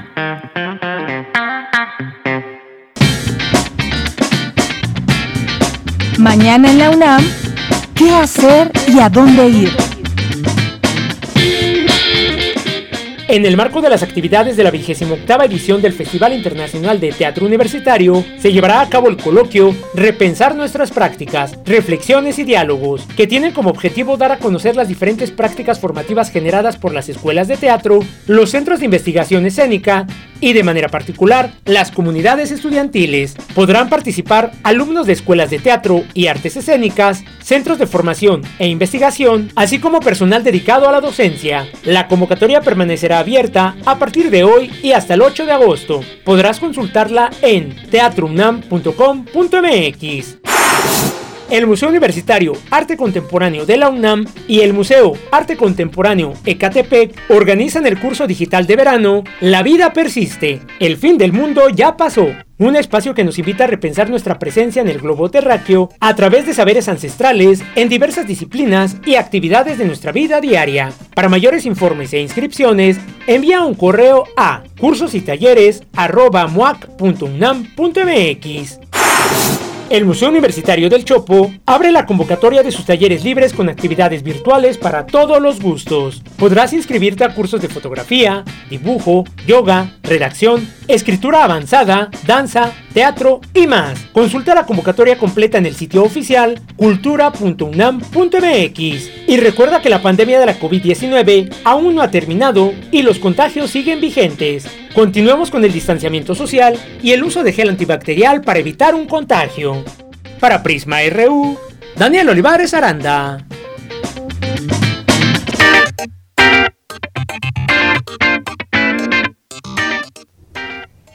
Bien, estamos de regreso aquí en Prisma RU. Muchas gracias por continuar con nosotros aquí en el 96.1 de FM, en el 860 de AM. Gracias por estar con nosotros, con todo este equipo. Soy de Yanira Morán. Ojalá que se quede esta segunda hora y pues ahora mandamos saludos a quienes nos están escuchando y además nos hacen llegar algún comentario a través de nuestras redes sociales, que en Facebook nos encuentran como Prisma RU y en Twitter como arroba Prisma RU. Y a todos los que no nos envían mensajes, están, que están ahí escuchándonos, también les mandamos muchos saludos y sabemos de su sintonía y de su interés en este espacio, lo cual agradecemos muchísimo. Bien, pues quiero mandar saludos a Capi, a Jorge, que nos dice aún así ganamos y nada más porque faltó más concientización entre movilizaciones populares en todo el país por la pandemia. Buen inicio de semana equipo de Prisma RU. Gracias, Jorge. Gracias a Mayra Elizondo que nos dice, considerando todos los obstáculos puestos por el propio INE, la desinformación de que se apropian las personas poco críticas y el hecho de que en nuestra sociedad lo que más importa es el bienestar individual y no el bien común, la verdad es que la consulta es un gran logro. Gracias, Mayra. Jorge nos dice, bueno, esto que comentábamos aún así eh, ganamos. Gracias a César Soto. Gracias a Mayra también que nos dice, los talleres de movilidad mencionados por el secretario Meyer Falcón, nos interesan en el posgrado de Ingeniería de Sistemas. Pueden repetir dónde encontrar la información. Ahorita la vamos a postear, Mayra, y te la enviamos. Muchas gracias por este interés. Gracias también a Vibra Mucha, gracias a César que nos dice la baja participación ciudadana a la consulta popular histórica. No se inconformen posteriormente de asuntos de relevancia social en hechos del pasado, pendientes de investigar, consignar y resolver por tribunales federales y autoridades. José Luis Sánchez nos dice buen inicio de semana relacionando el penúltimo lugar en combate a la corrupción en la OCDE y la participación ciudadana de ayer se relaciona porque estamos en este lugar porque estamos en este lugar y la corrupción en el INE que incumplió en darle la difusión suficiente para ese ser por consigna. Gracias, eh, José Luis. Gracias eh, también a Carmen Valencia, aquí presente, nos dice buenas tardes, interesante charla, sobre todo hacernos pensar en la, en la diferencia entre encuesta y votación, aunque sí fue desalentador la poca participación. Gracias Carmen por el comentario, gracias también aquí eh, a las personas que nos están escribiendo, a Fisi Yel, Gisela Chávez Aguilar, nos dice no estoy de acuerdo con la opinión ya que no fue un éxito esta consulta, fue un fracaso. La gente no asistió a votar eh, bueno, el mismo presidente lo externó, que no votaría. Ahí hay una gran contradicción. Eso solo es un circo que da el presidente. Gracias Gisela por tu opinión. Gracias eh, también a Rosario. Gracias a Fernán que nos dice eh, que la UNAM no le da voz a los científicos, que no son parte del grupo de poder ni los directivos. Gracias aquí por su, por su comentario, aquí que nos arroba a varios involucrados en todo, en todo este tema de las voces que aquí les presentamos. Gracias, Fernán. Siempre importante leer a nuestra audiencia. Salvador Medina, también muchas gracias. David Castillo, muy buenas tardes. Gracias. Eh, Kendra Yen, también. Eh, Bárbara Sanz, Jorge PC Kenia HR. Otto Cázares, que en un momento estará con nosotros eh, con su cartografía RU, así que no se la pierdan. Por ahí de las 2.35 más o menos. Gracias a Roberto Quiroz, a Mario Navarrete Real. Eh, muchas gracias eh, a todos ustedes que están aquí atentos y presentes. No dejamos de leerlos. José Luis León nos dice, si no hubo éxito en superar el umbral de 40% del padrón, la consulta popular sí fue un avance notable en la democracia participativa, aunque apenas llevamos tres y una sola oficial, según se muestra en la gráfica. Gracias por esta gráfica enviada. José Luis Alfredo Jiménez Lagar dice, terrible ver la baja participación en la votación de ayer y el alto rating del partido México-Estados Unidos de ayer. Esa es la peor herencia del PRI Televisa, nos dice Alfredo Jiménez. Alejandra Creil también, muchas gracias por estar aquí, ser parte de esta audiencia. Irlandast también, muchas gracias a todos ustedes que están aquí atentos. También muchos saludos nos escriben aquí del INSUS oficial, Instituto Nacional del Suelo Sustentable, organismo público descentralizado. Bien, pues estas son parte de las opiniones del día de hoy, las cuales siempre agradecemos. Ahí hoy mucho se escribe al respecto, a favor, en contra, si esto fue un éxito, si esto fue un fracaso, lo que dijo el presidente por la mañana y más. Hay mucho, hay mucho de dónde leer y sobre todo crear nosotros una eh, opinión eh, una opinión personal eh, derivada de la información. Aquí lo que queremos es eso, que las opiniones eh, se erijan con respecto a la información y a distintas voces. hay muchas voces que pueden ser encontradas, pero que cada una de ellas nos, nos puede aportar mucho, claro, dependiendo cuáles sean esas voces, voces autorizadas, que conocen de los temas, tanto los temas que tienen que ver con, con las leyes, del temas, de temas políticos, de temas de participación ciudadana, es algo sin duda que tratamos de acercar en este espacio. Y aquí desde un inicio, cuando estuvimos platicando desde la primera vez sobre la consulta popular, invitamos a distintas voces que analizaron en este espacio y nos dijeron sus puntos de vista. Y hubo en ese camino opiniones a favor y opiniones en contra. Así que gracias, gracias por esta sintonía. Continuamos con la información de hoy y nos vamos ahora con mi compañera Cristina Godínez. La Ciudad de México ha cambiado el clima de la zona metropolitana. Cuéntanos, Cristina, buenas tardes. Buenas tardes, Deyanira. Un saludo para ti y para el auditorio de Prisma RU. Como parte del evento México 500 años, organizado por la Coordinación de Difusión Cultural y la Secretaría de Desarrollo Institucional de la UNAM, el Centro de Ciencias de la Atmósfera se une a la conmemoración con una serie de conferencias en torno a la modificación del clima en la Ciudad de México. Al respecto, habla la doctora Telma Castro del Departamento de Ciencias Ambientales. Si bien el programa general está centrado en aspectos históricos y culturales, el Centro de Ciencias de la Atmósfera ha propuesto un programa que aporta desde sus líneas de investigación diferentes perspectivas al tema. Se llevarán a cabo conferencias que van desde cómo se ha cambiado el territorio y su impacto, tanto en la calidad del aire como en la modificación del clima por urbanización y desecación de los lagos hasta aspectos históricos y en particular los de índole geológica, y en los diversos actores quienes con sus motivaciones distintas y en diferentes momentos hicieron de este territorio el teatro de sus investigaciones, expediciones, hallazgos y descubrimientos. Por su parte, la doctora Elda Luyando, investigadora del Centro de Ciencias de la Atmósfera, presentó la conferencia Modificación del Clima de la Ciudad de México. Se refirió a la urbanización y el crecimiento desordenado de la ciudad, en lo que hace más de 500 años fue un lago. Podemos decir que la ciudad ha cambiado el clima, ha cambiado sobre todo térmicamente, de que puede propiciar que haya eh, eventos de precipitación más fuertes, pero la mayor parte del problema está con la situación del uso del suelo. Es decir, que hemos tenido un crecimiento de manera que el agua no puede infiltrarse, no puede no solamente otra vez llenar, el, eh, que suba el manto freático que hay en los acuíferos debajo de la Ciudad de México que están sobreexplotados, sino que toda esta agua corre por las calles y va a dar a las alcantarillas y las alcantarillas una o ya el drenaje no da más por toda esa agua que está escurriendo por la calle y no se infiltra o bien las alcantarillas están llenas de basura. La doctora concluye que la culpa no es de las precipitaciones, sino de la forma en cómo nos hemos asentado en el Valle de México. Deyanira, este es mi reporte. Buenas tardes.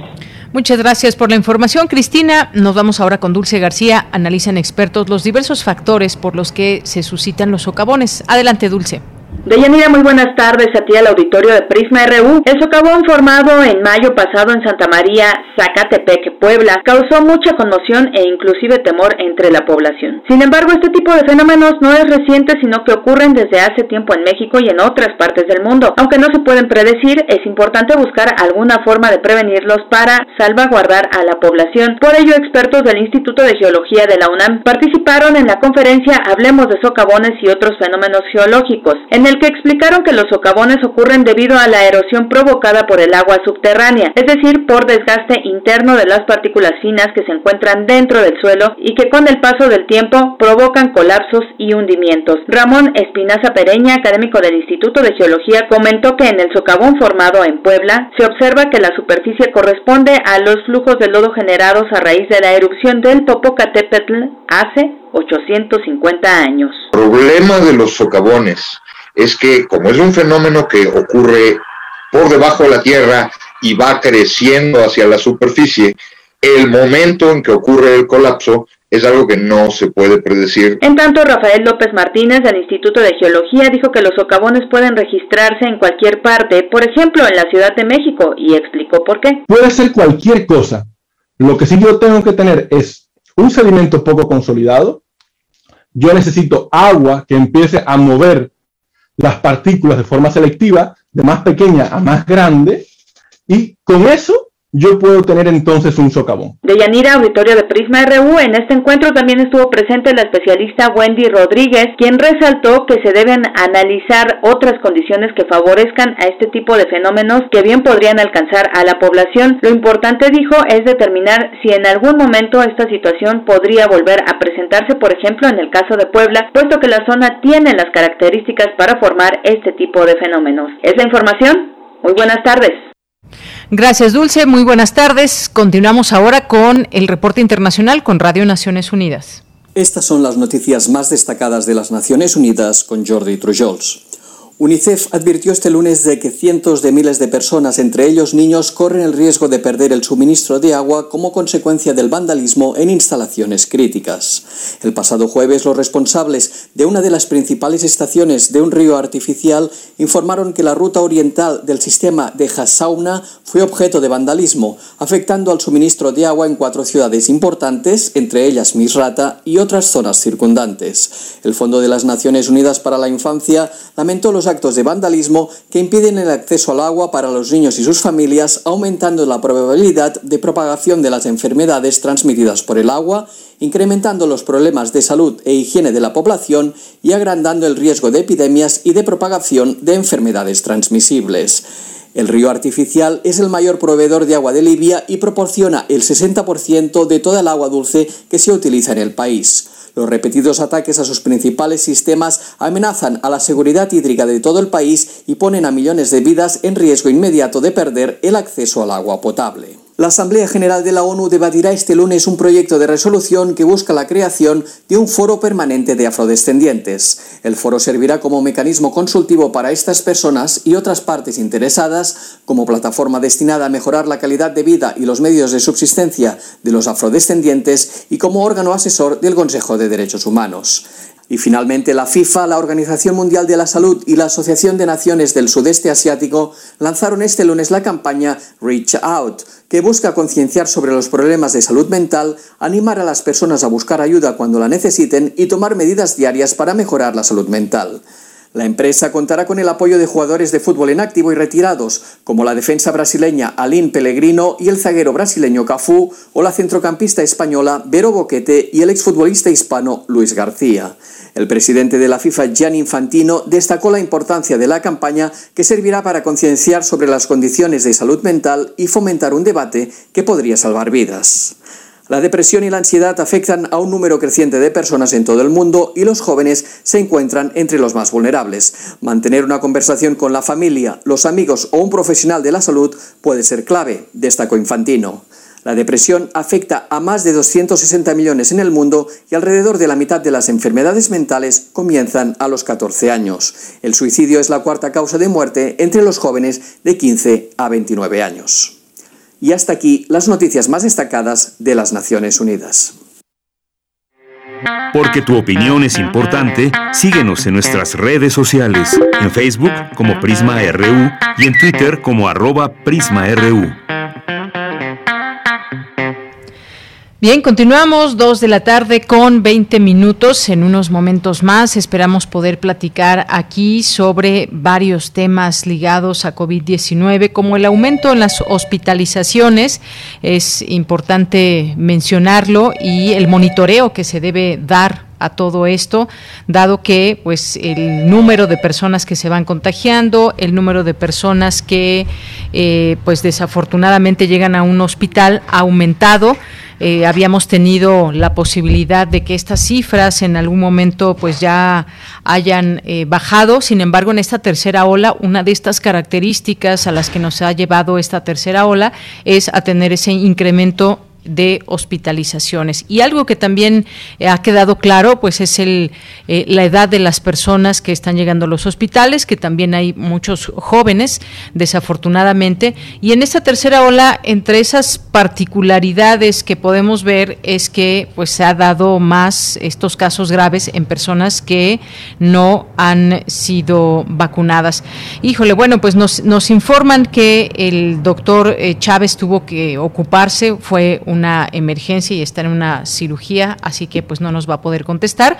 Queríamos hablar de este tema, iré comentando algunos, algunos puntos, comentándolos eh, solamente eh, con datos que, que nos refieren a esta tercera ola y quizás aquí lo que queríamos abordar con él era esta situación en torno a eh, cómo, cómo lo está llevando la propia ciudadanía, las autoridades de salud, cómo pues esta ocupación hospitalaria avanza, al mismo tiempo que también la, la, preocupación, porque esa tercera ola, cómo la estamos enfrentando como ciudadanos y como autoridades de salud. Como ciudadanos, pues muchas personas ya tienen las dos dosis, otras tantas tienen una primera dosis, algunas otras quienes tuvieron una, eh, una dosis única, pues también ya están protegidos, digamos, eh, de este COVID-19. Se ha hablado también de las variantes, sobre todo ahora la Delta, que es la, la que se ha ubicado como la que ha aumentado los casos aquí en,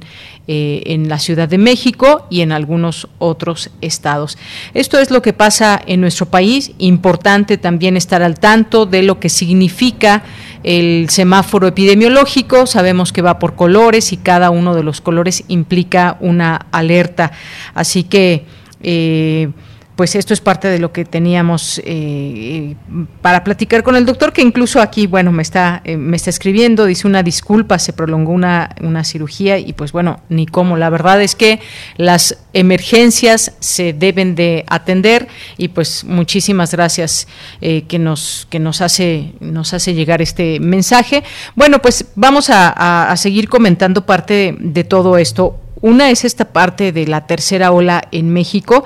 Aquí hemos hablado durante muchos días y mucho tiempo de la responsabilidad individual que eh, genera una posibilidad que en lo colectivo tenga ese impacto. Y como sabemos, pues ha habido, eh, yo creo que, yo, yo sí quiero creer y quiero pensar que la mayor parte de la sociedad comprende esta situación en la que estamos y una parte que quizás eh, pues se rehúsa a tener esta distancia social o a usar cubrebocas o quizás muchos se sienten se sienten protegidos ya con la vacuna, pero no no debemos de cantar victoria. Claro que es un avance, pero no es del todo eh, infalible, así que debemos de seguirnos eh, cuidando. Y otra parte que queremos platicar con él, y esto es algo que ha llamado la atención, no solamente este fin de semana, sino tiempo atrás, lo que ha pasado en algunos, en algunos países. Por ejemplo, hoy podemos leer las protestas sobre las protestas masivas contra las restricciones por COVID-19 en Europa y en Australia. Eh, el uso para numerosas actividades de pasaporte sanitario, también recibe el aval de la mayoría de la población, según sondeos, pero hay, hay protestas, hay protestas en varias eh, partes eh, del mundo, desde hace ya días hasta la fecha, se han incluido Francia, Italia, Australia contra las nuevas restricciones sanitarias que buscan acelerar la vacunación contra COVID-19 y frenar a la variante Delta que llegaron tachar los manifestantes como medidas totalitarias. Ellos exigen libertad. Eh, se cuentan alrededor de 160 mil personas, al menos 11 mil en París, que protestaron contra el uso del pasaporte sanitario en numerosas actividades de vacunación. Y pues este fin de semana también hubo eh, marcha contra estas restricciones en Berlín esto allá en Alemania. Cientos protestan contra las restricciones anti-COVID.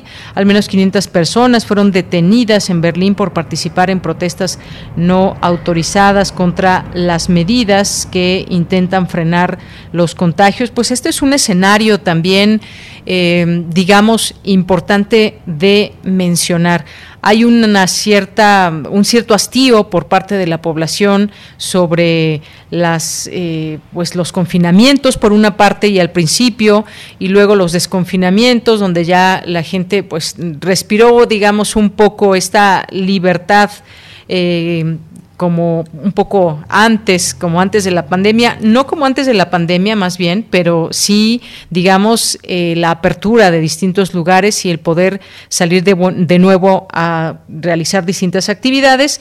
Y pues vino esta tercera ola, cuarta ola para otros países y ahora también hay estas eh, organizaciones de personas se han organizado para protestar contra las restricciones. Dice esta nota que cientos de manifestantes convocados por el principal movimiento antisanitario eh, Kerdenker terminaron enfrentándose a la policía alemana, quienes lanzaron gas pimienta para intentar dispersar a las eh, personas que estaban protestando. Esta es información de la agencia AFP que da cuenta de esto. Eh, pues estuvieron este domingo en contra de la prohibición de eh, manifestarse, protestaron en las calles de Berlín causando enfrentamientos con la policía. Así que pues esto se puede ver también ya en imágenes y pues hay mucho que decir también y yo creo que los, los propios eh, pues especialistas tanto en comportamiento nuestro comportamiento sociológico en este sentido como pues la parte médica tendrá también mucho que decir al respecto. Ya retomaremos esta esta conversación con el doctor Isaac Chávez Díaz eh, que pues estaría platicando a esta hora con nosotros sobre estos temas desde su punto de vista porque además también hay una red una red muy importante de médicos en México, en el mundo, que pues afortunadamente han tenido a bien utilizar las redes sociales para informar a la gente y dar estos análisis y puntos de vista desde ese punto de vista médico y científico, que es lo que buscamos en todo esto, pero también la parte sociológica. Es, es un buen enfoque también el poder, eh, el poder platicar sobre estas manifestaciones que pues contrarias, contrarias a quienes dicen, bueno, pues yo todo lo que me digan de la parte médica lo voy a hacer, las vacunas y demás, pero hay quienes rompen con todo esto y hay, hay razones y es importante también conocerlo. Bien, pues son las 2 de la tarde con 28 minutos. Nos vamos a ir ahora ya a la cartografía RU con Otto Cázares. Bueno, en un momentito más lo tendremos, en un momentito más tendremos aquí a, Otto Cázares. Eh, por lo pronto, por lo pronto, pues sí, ya nos, nos vamos con Otto, me avisan de la producción y pues adelante.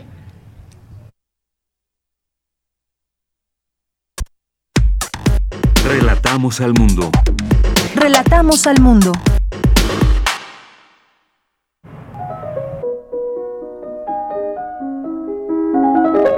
Cartografía RU con Otto Cázares.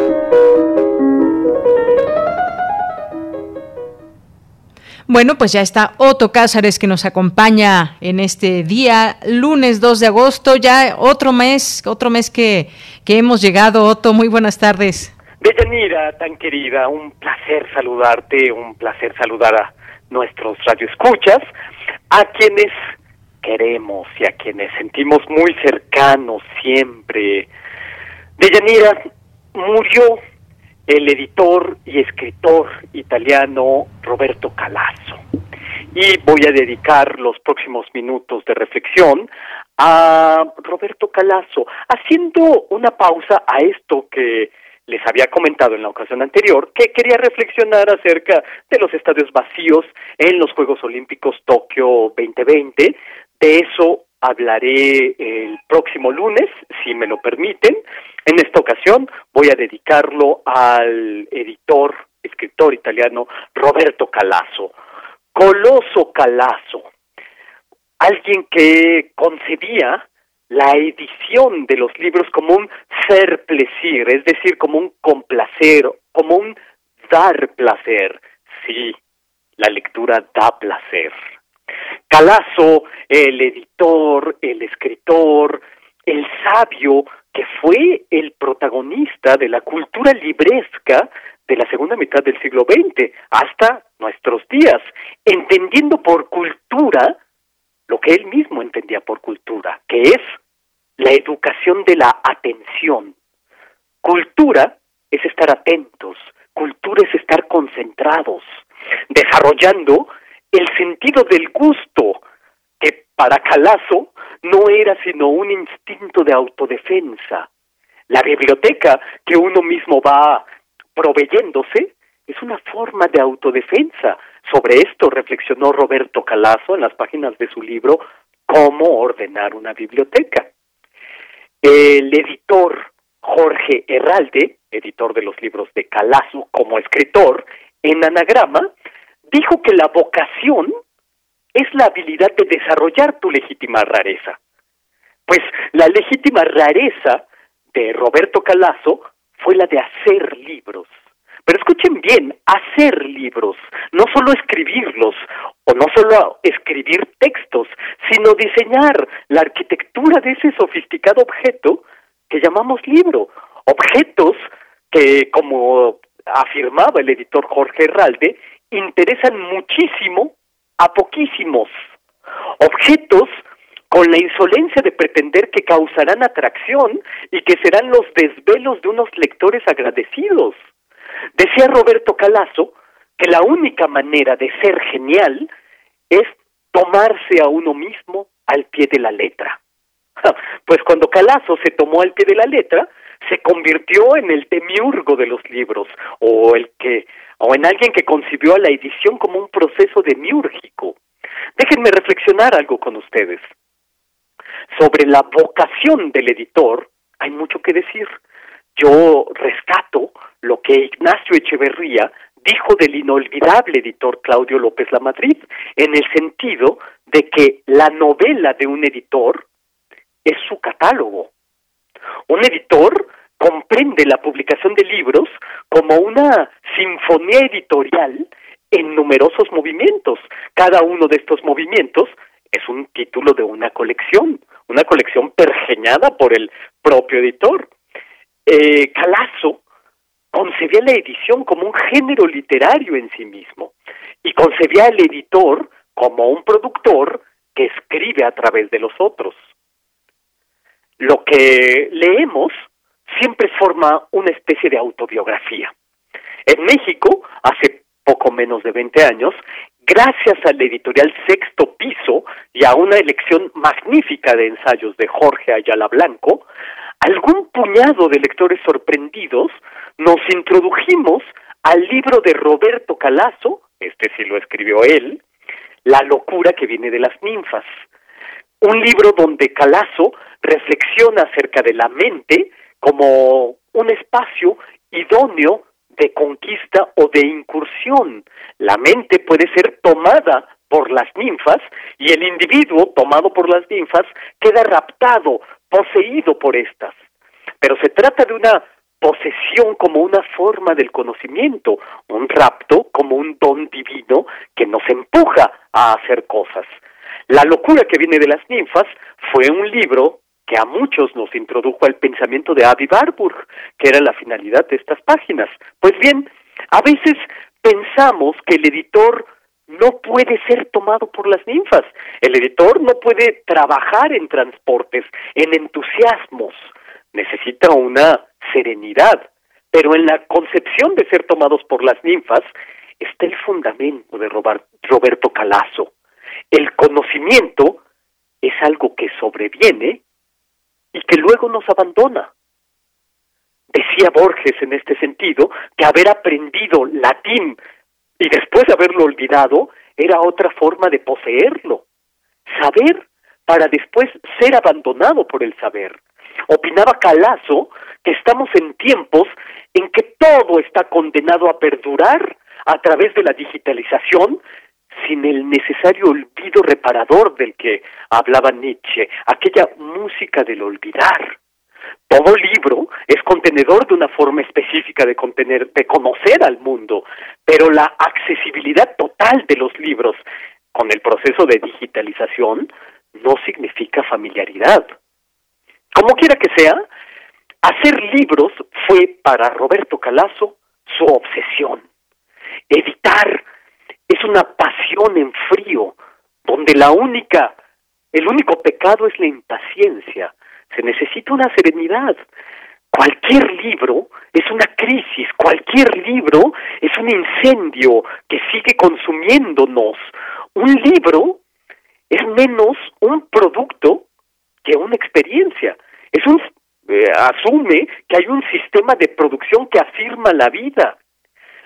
Que un lector aprenda a través de un libro entraña un presupuesto de instrumentalización de la experiencia, pero la labor de edición es, como reflexionaba Roberto Calazo sobre otro gran editor italiano, Giulio Einaudi, una suma pedagogía. Se trataba, en todo caso, de realizar libros portadores de posibilidad de conocimiento cuya ignorancia hará nuestra vida menos estrecha. Leer hace nuestra vida menos estrecha. Eso lo afirma Calazo en un libro que tiene por título La marca del editor. El arte de editar requiere exactitud, requiere excelencia, siempre sabiendo que la excelencia en labores de edición está reservado solo a unos pocos. Las consignas de Roberto Calazo sobre la edición al frente de la editorial Adelphi fue en la que trabajó muchísimos años, fue este ser placer, es decir, dar placer. La lectura sí da placer, se lee por placer. Publicar lo que él llamaba libros únicos, libros que contuvieran algo que solo le ocurrió una vez a su autor, en páginas que conservaran incluso la respiración, el ritmo oral de una narración. ¿A quién publicaba Roberto Calazo en la editorial Adelphi?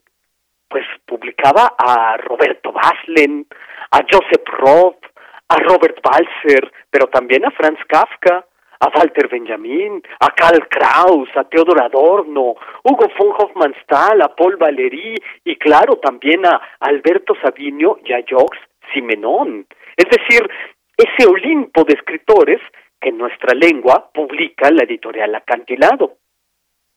Y bueno, eh, ahí lo dicho, lo que dije hace un momento, ¿cómo pensar que lo que uno edita o lo que uno decide publicar pueda interesar a otros? Pues con una regla mínima, cortesía de Roberto Calazo. Hay que pensar que no desilusionará aquello que, para empezar, no nos ha desilusionado a nosotros mismos. Habría que agregar que el arte de la edición en Roberto Calazo, en cientos y cientos de títulos, fue la capacidad de comprender los libros como si fueran los capítulos de un único libro, sin olvidar el arte olvidado de las solapas, que ofrece la oportunidad de enviar una carta al lector, el arte de la tipografía, la belleza de la caja en el eh, diseño de una página, el difícil arte de la elección de una portada para el libro. Calazo contaba que a veces podían pasar meses para decidirse qué imagen llevaría un libro en la portada. El arte de los lomos de un libro, el modo en que los libros de una colección están juntos en las repisas de un lector. En suma, se trata de la edición como forma que piensa en mil insignificancias que resultan absolutamente trascendentales. Dios o el demonio está en los detalles, se decía en otro tiempo. Y en un editorial, como en un libro, nada es irrelevante. No hay nada que no requiera la máxima atención, decía Roberto Calazo. Cultura es atención, dijimos hace un momento. Bueno, pues entre Giulio Einaudi, Peter Surkamp, Gastón, Gastón Galimard, eh, Jorge Ralde, Jacobo Ciruela y el editor del libro más hermoso del mundo, según Calazo mismo, el veneciano Aldo Manuzio, ahí ya está Roberto Calazo, el editor, escritor, sabio profundísimo. Cuando murió, al otro día hice un dibujo, una caricatura de Roberto Calazo, que les compartí ahí en mis propias redes, en Twitter, ahí lo, y eh, Prisma RU dio retweet, ahí lo pueden ver los que gusten. Lo hice con sus ojos lectores, con sus grandes ojeras de lector, elegante, siempre iba de punta en blanco, como se decía antes. Eh, con un rostro con esa clase de cólera que poseen a veces los viejos muy lúcidos, como decía Calazo de alguien más, pero yo lo aplico para él mismo, esa clase de cólera que poseen a veces los viejos muy lúcidos. Y en uno de sus bellos textos, el breve ensayo Los 49 escalones, donde eh, Calazo reflexiona sobre Walter Benjamin, recuerdo que ahí Calazo reflexiona sobre la tradición talmúdica, en el que un texto tiene 49 escalones de significados, 49 jerarquías de significado, 49 escalones que subiéndolos se, se accede a profundidades, a complejidades más considerables. El primer escalón es el más simple, es el de la apología. Y yo mucho me temo que en esta participación radiofónica haya hecho una apología, de modo que me quedo en el primer escalón y los invito a que suban los próximos 48 escalones de la obra magnífica de Roberto Calazo, a quien hago un homenaje aquí en Prisma RU, en mi sección Cartografías. Y esto es lo que yo tengo que decir este lunes 2 de agosto de 2021. Bien, pues muchas gracias, Otto. Como siempre, qué gusto escucharte, un placer y todas estas palabras, referencias y este homenaje a Calazo. Eh, muchas gracias, Otto. Muy buenas tardes. Estoy encantado. Nos escuchamos el próximo lunes y ahora sí reflexionaré sobre los eh, estadios vacíos. Y bueno, mientras tanto, seguir disfrutando de los Juegos Olímpicos. Seguimos entonces en contacto. Les mando un abrazo gigante. Claro que sí, muchas gracias, lo recibimos todos, yo me apunto también, los radioescuchas, y pues sí, ya comentaremos de esta justa deportiva también tan importante, Otto, sobre todo por, por las características que se tienen ahora, esos estadios vacíos y esas, pues también yo, yo me voy, fíjate, me pongo a reflexionar cómo, cómo entrenaron también los distintos eh, deportistas, porque fue, fueron formas diferentes. El, el distanciamiento social llevó a muchos a cambiar sus rutinas, sobre todo quienes quienes entrenaban en equipo. Pero bueno, ya lo ya lo platicaremos, ya nos comentarás tus puntos de vista. Gracias, Otto. Y me encantará intercambiarlos y tener interlocución contigo y que, con quienes nos escuchan, Deyanira querida. Claro que sí, Otto. Hasta luego. Hasta pronto. Continuamos. Porque tu opinión es importante, síguenos en nuestras redes sociales, en Facebook como Prisma RU y en Twitter como arroba PrismaRU.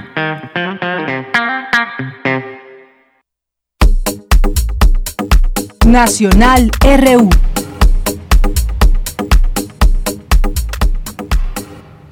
Bien, pues algunas, algunas eh, noticias nacionales y todo esto de la, de la consulta, como ya nos decía el doctor al inicio del, eh, del programa, en la primera entrevista que tuvimos aquí con el doctor Julián Atilano, pues todo esto seguirá dando de qué hablar los siguientes días, lo que significó, y hay muchos eh, puntos desde donde mirar esta, esta consulta.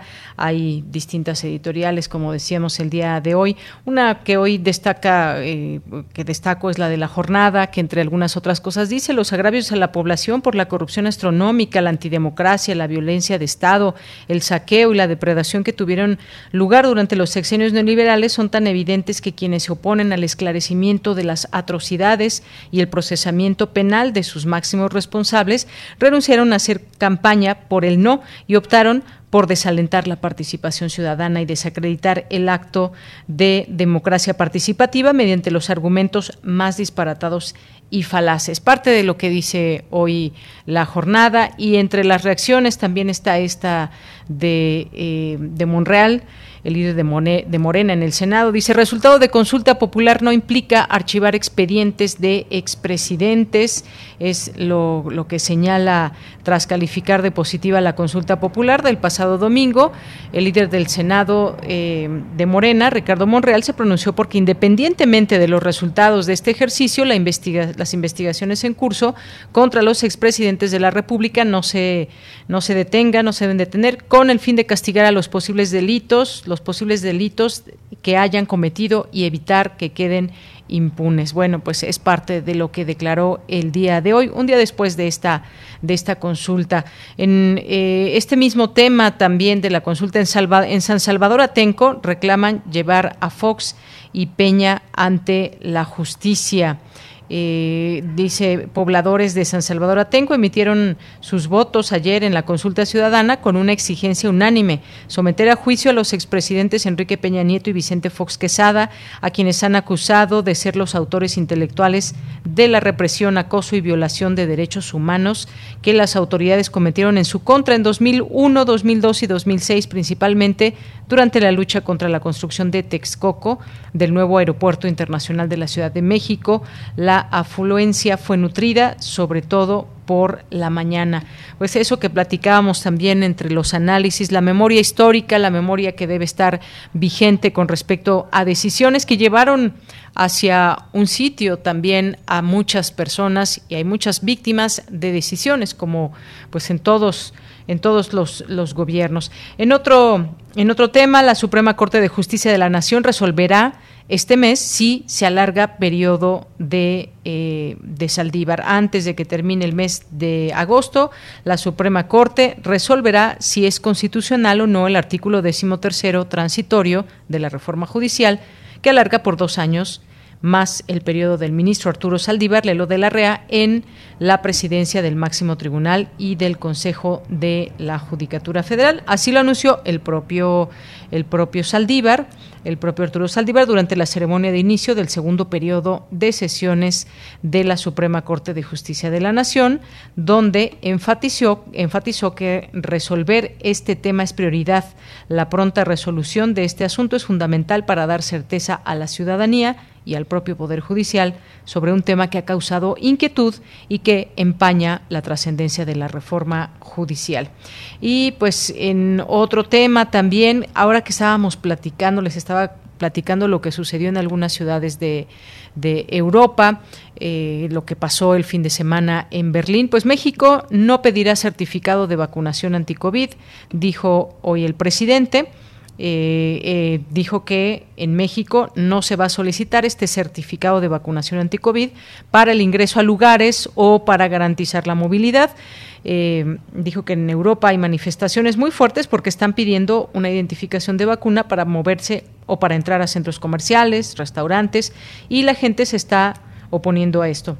Dijo, nosotros no vamos a pedir ese tipo de comprobantes, eso está muy claro, pero sí cuidar que no haya contagios. Bueno, pues ahí son estas medidas que se van tomando en algunos sitios, reclamos que hay también y sobre todo si tuviéramos esa pues esa posibilidad de como ciudadanía eh, seguir las indicaciones y protegernos, pues quizás otra cosa sería este tema de los contagios, este tema de las hospitalizaciones, incluso de la propia vacunación, que el fin de semana pues hubo hubo varias, eh, varias situaciones, ahí pudimos ver en videos, en fotografías, pues lo que pasó con, los más jóvenes que se están vacunando, que iban a una alcaldía que no les correspondía, incluso de otros estados, hay este llamado para que se haga, se respete el día, el día en que toca y la alcaldía. Bien, pues vamos, vamos a dejar hasta aquí estos temas nacionales para irnos a la sección de cultura. Cultura RU.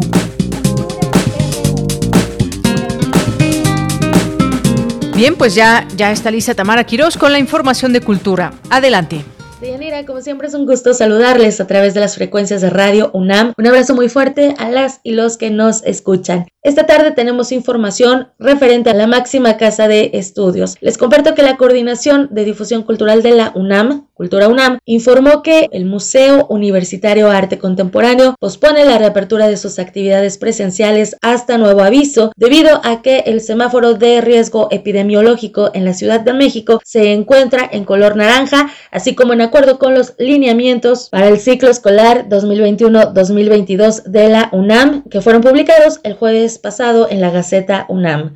El MAC y tres librerías habían retomado actividades el pasado mes de junio antes del periodo vacacional. Sin embargo, ante la pausa de sus actividades presenciales, ya se prepara un recorrido 360 grados por las salas de la exposición 100 del MUAC que estará disponible en diferentes fases a partir del 8 de agosto en la página del museo. En un comunicado de prensa, este recinto anunció que también se realizarán cápsulas informativas en voz de los propios artistas sobre algunas obras que han sido parteaguas en el arte contemporáneo en México y que forman parte de la colección del MUAC. En paralelo, este espacio universitario continúa con su programa en línea MUAC Donde Estés, que a través de la generación permanente de contenidos transporta la oferta del museo a soportes digitales, respondiendo a las demandas artísticas, académicas, culturales y educativas ante el cierre de los espacios físicos de la UNAM debido a la pandemia por COVID-19. Si no han visto las exposiciones que hay en la sala 10 del MUAC, esta sala digital, este es un buen momento para conocer, disfrutar o aprender en www.muac.unam.mx y en las redes sociodigitales del museo. En otra información referente a las artes escénicas, la edición 16 del Festival de Monólogos Teatro a una sola voz 2021 reúne siete puestas en escena unipersonales que ya han recorrido las ciudades de Saltillo, en Coahuila, Guadalajara y Lagos de Moreno, en Jalisco, León y Guanajuato, Morelia y Zamora, en Michoacán, y concluirá en la Ciudad de México.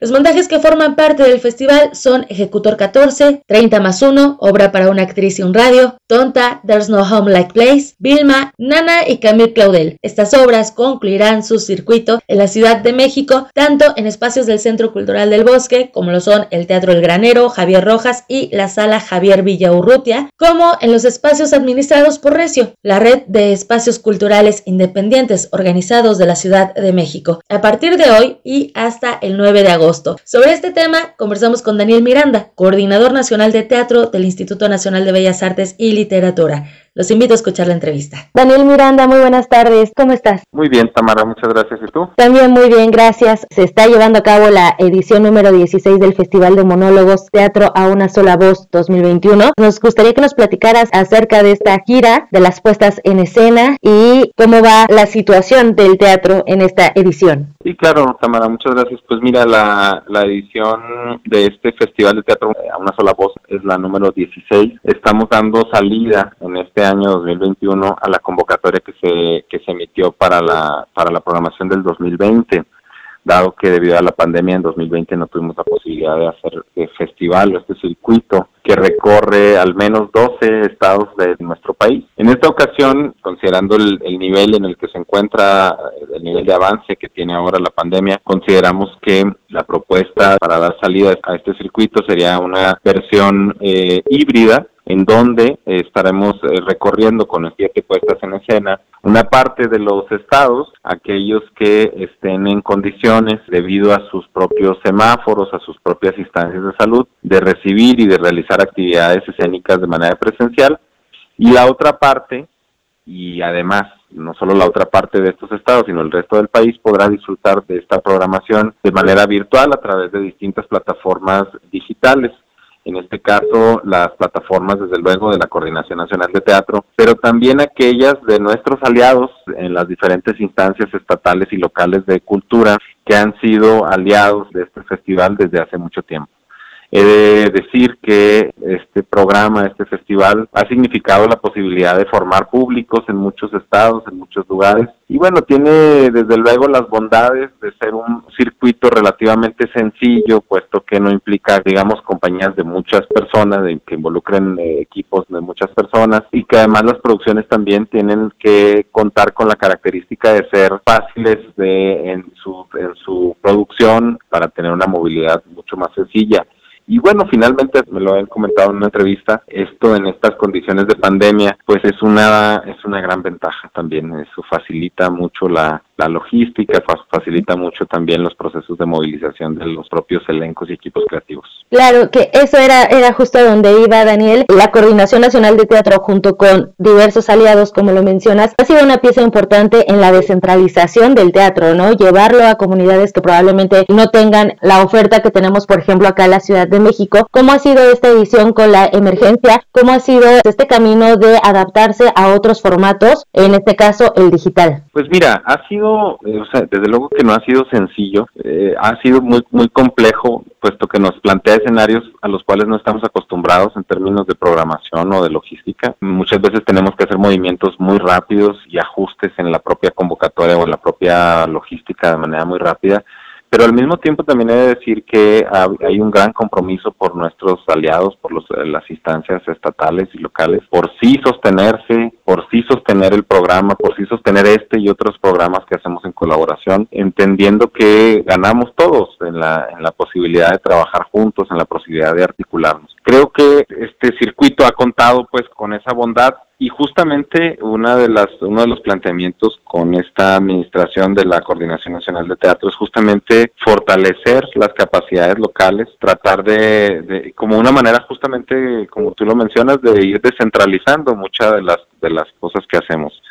Eh, darle, eh, como lo ha mencionado la directora general del INVAL, pues la dimensión de lo nacional, en donde justamente tratamos de dar voz, de dar espacio, de articularnos mejor cada vez con nuestras contrapartes en las distintas entidades federativas. Entonces, estamos muy comprometidos y era muy importante también para nosotros darle salida a este festival, no solamente por esto, sino también como, como un mensaje a la comunidad de artes escénicas y un mensaje también a nuestros espectadores, a las diferentes audiencias que a lo largo de muchos años se han ido construyendo en el país. Y bueno, pues ahora afortunadamente podemos tener esta versión híbrida. Tenemos siete grandes espectáculos, siete espectáculos de muy buena manufactura, de muy buena calidad que podrán estar circulando por el, que han estado más bien circulando por el país y que eh, esta semana estarán en la Ciudad de México haciendo presentaciones en el Centro Cultural del Bosque, particularmente en la Sala Villa Urrutia. Y también decirte que en esta, en esta posibilidad de circuito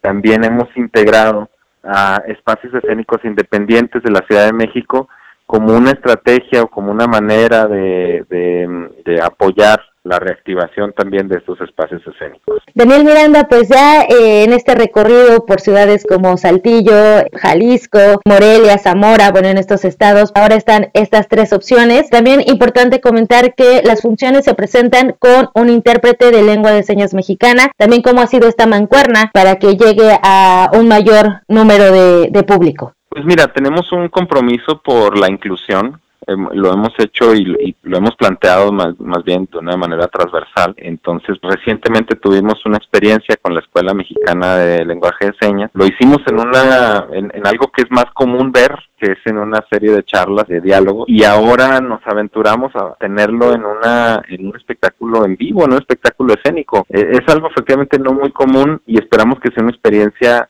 no solamente que tenga buen fin, sino que pueda ser replicable luego, puesto que creemos firmemente que el teatro debe llegar a todo mundo, a todos. Y bueno, pues esta es una, una manera de plantearnos con esta convicción y también con un mensaje para comunidades que luego han sido relegadas de ejercer sus derechos culturales.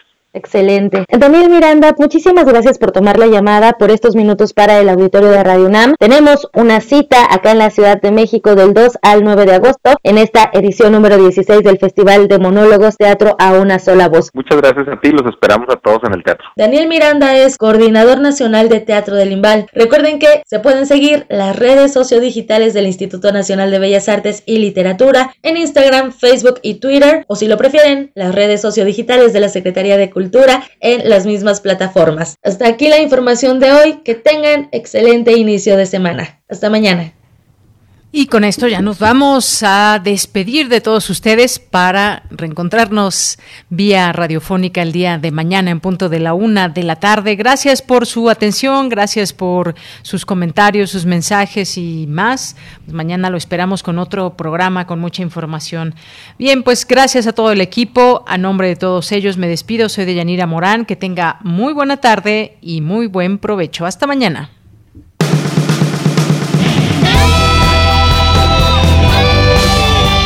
Prisma RU. Relatamos al mundo.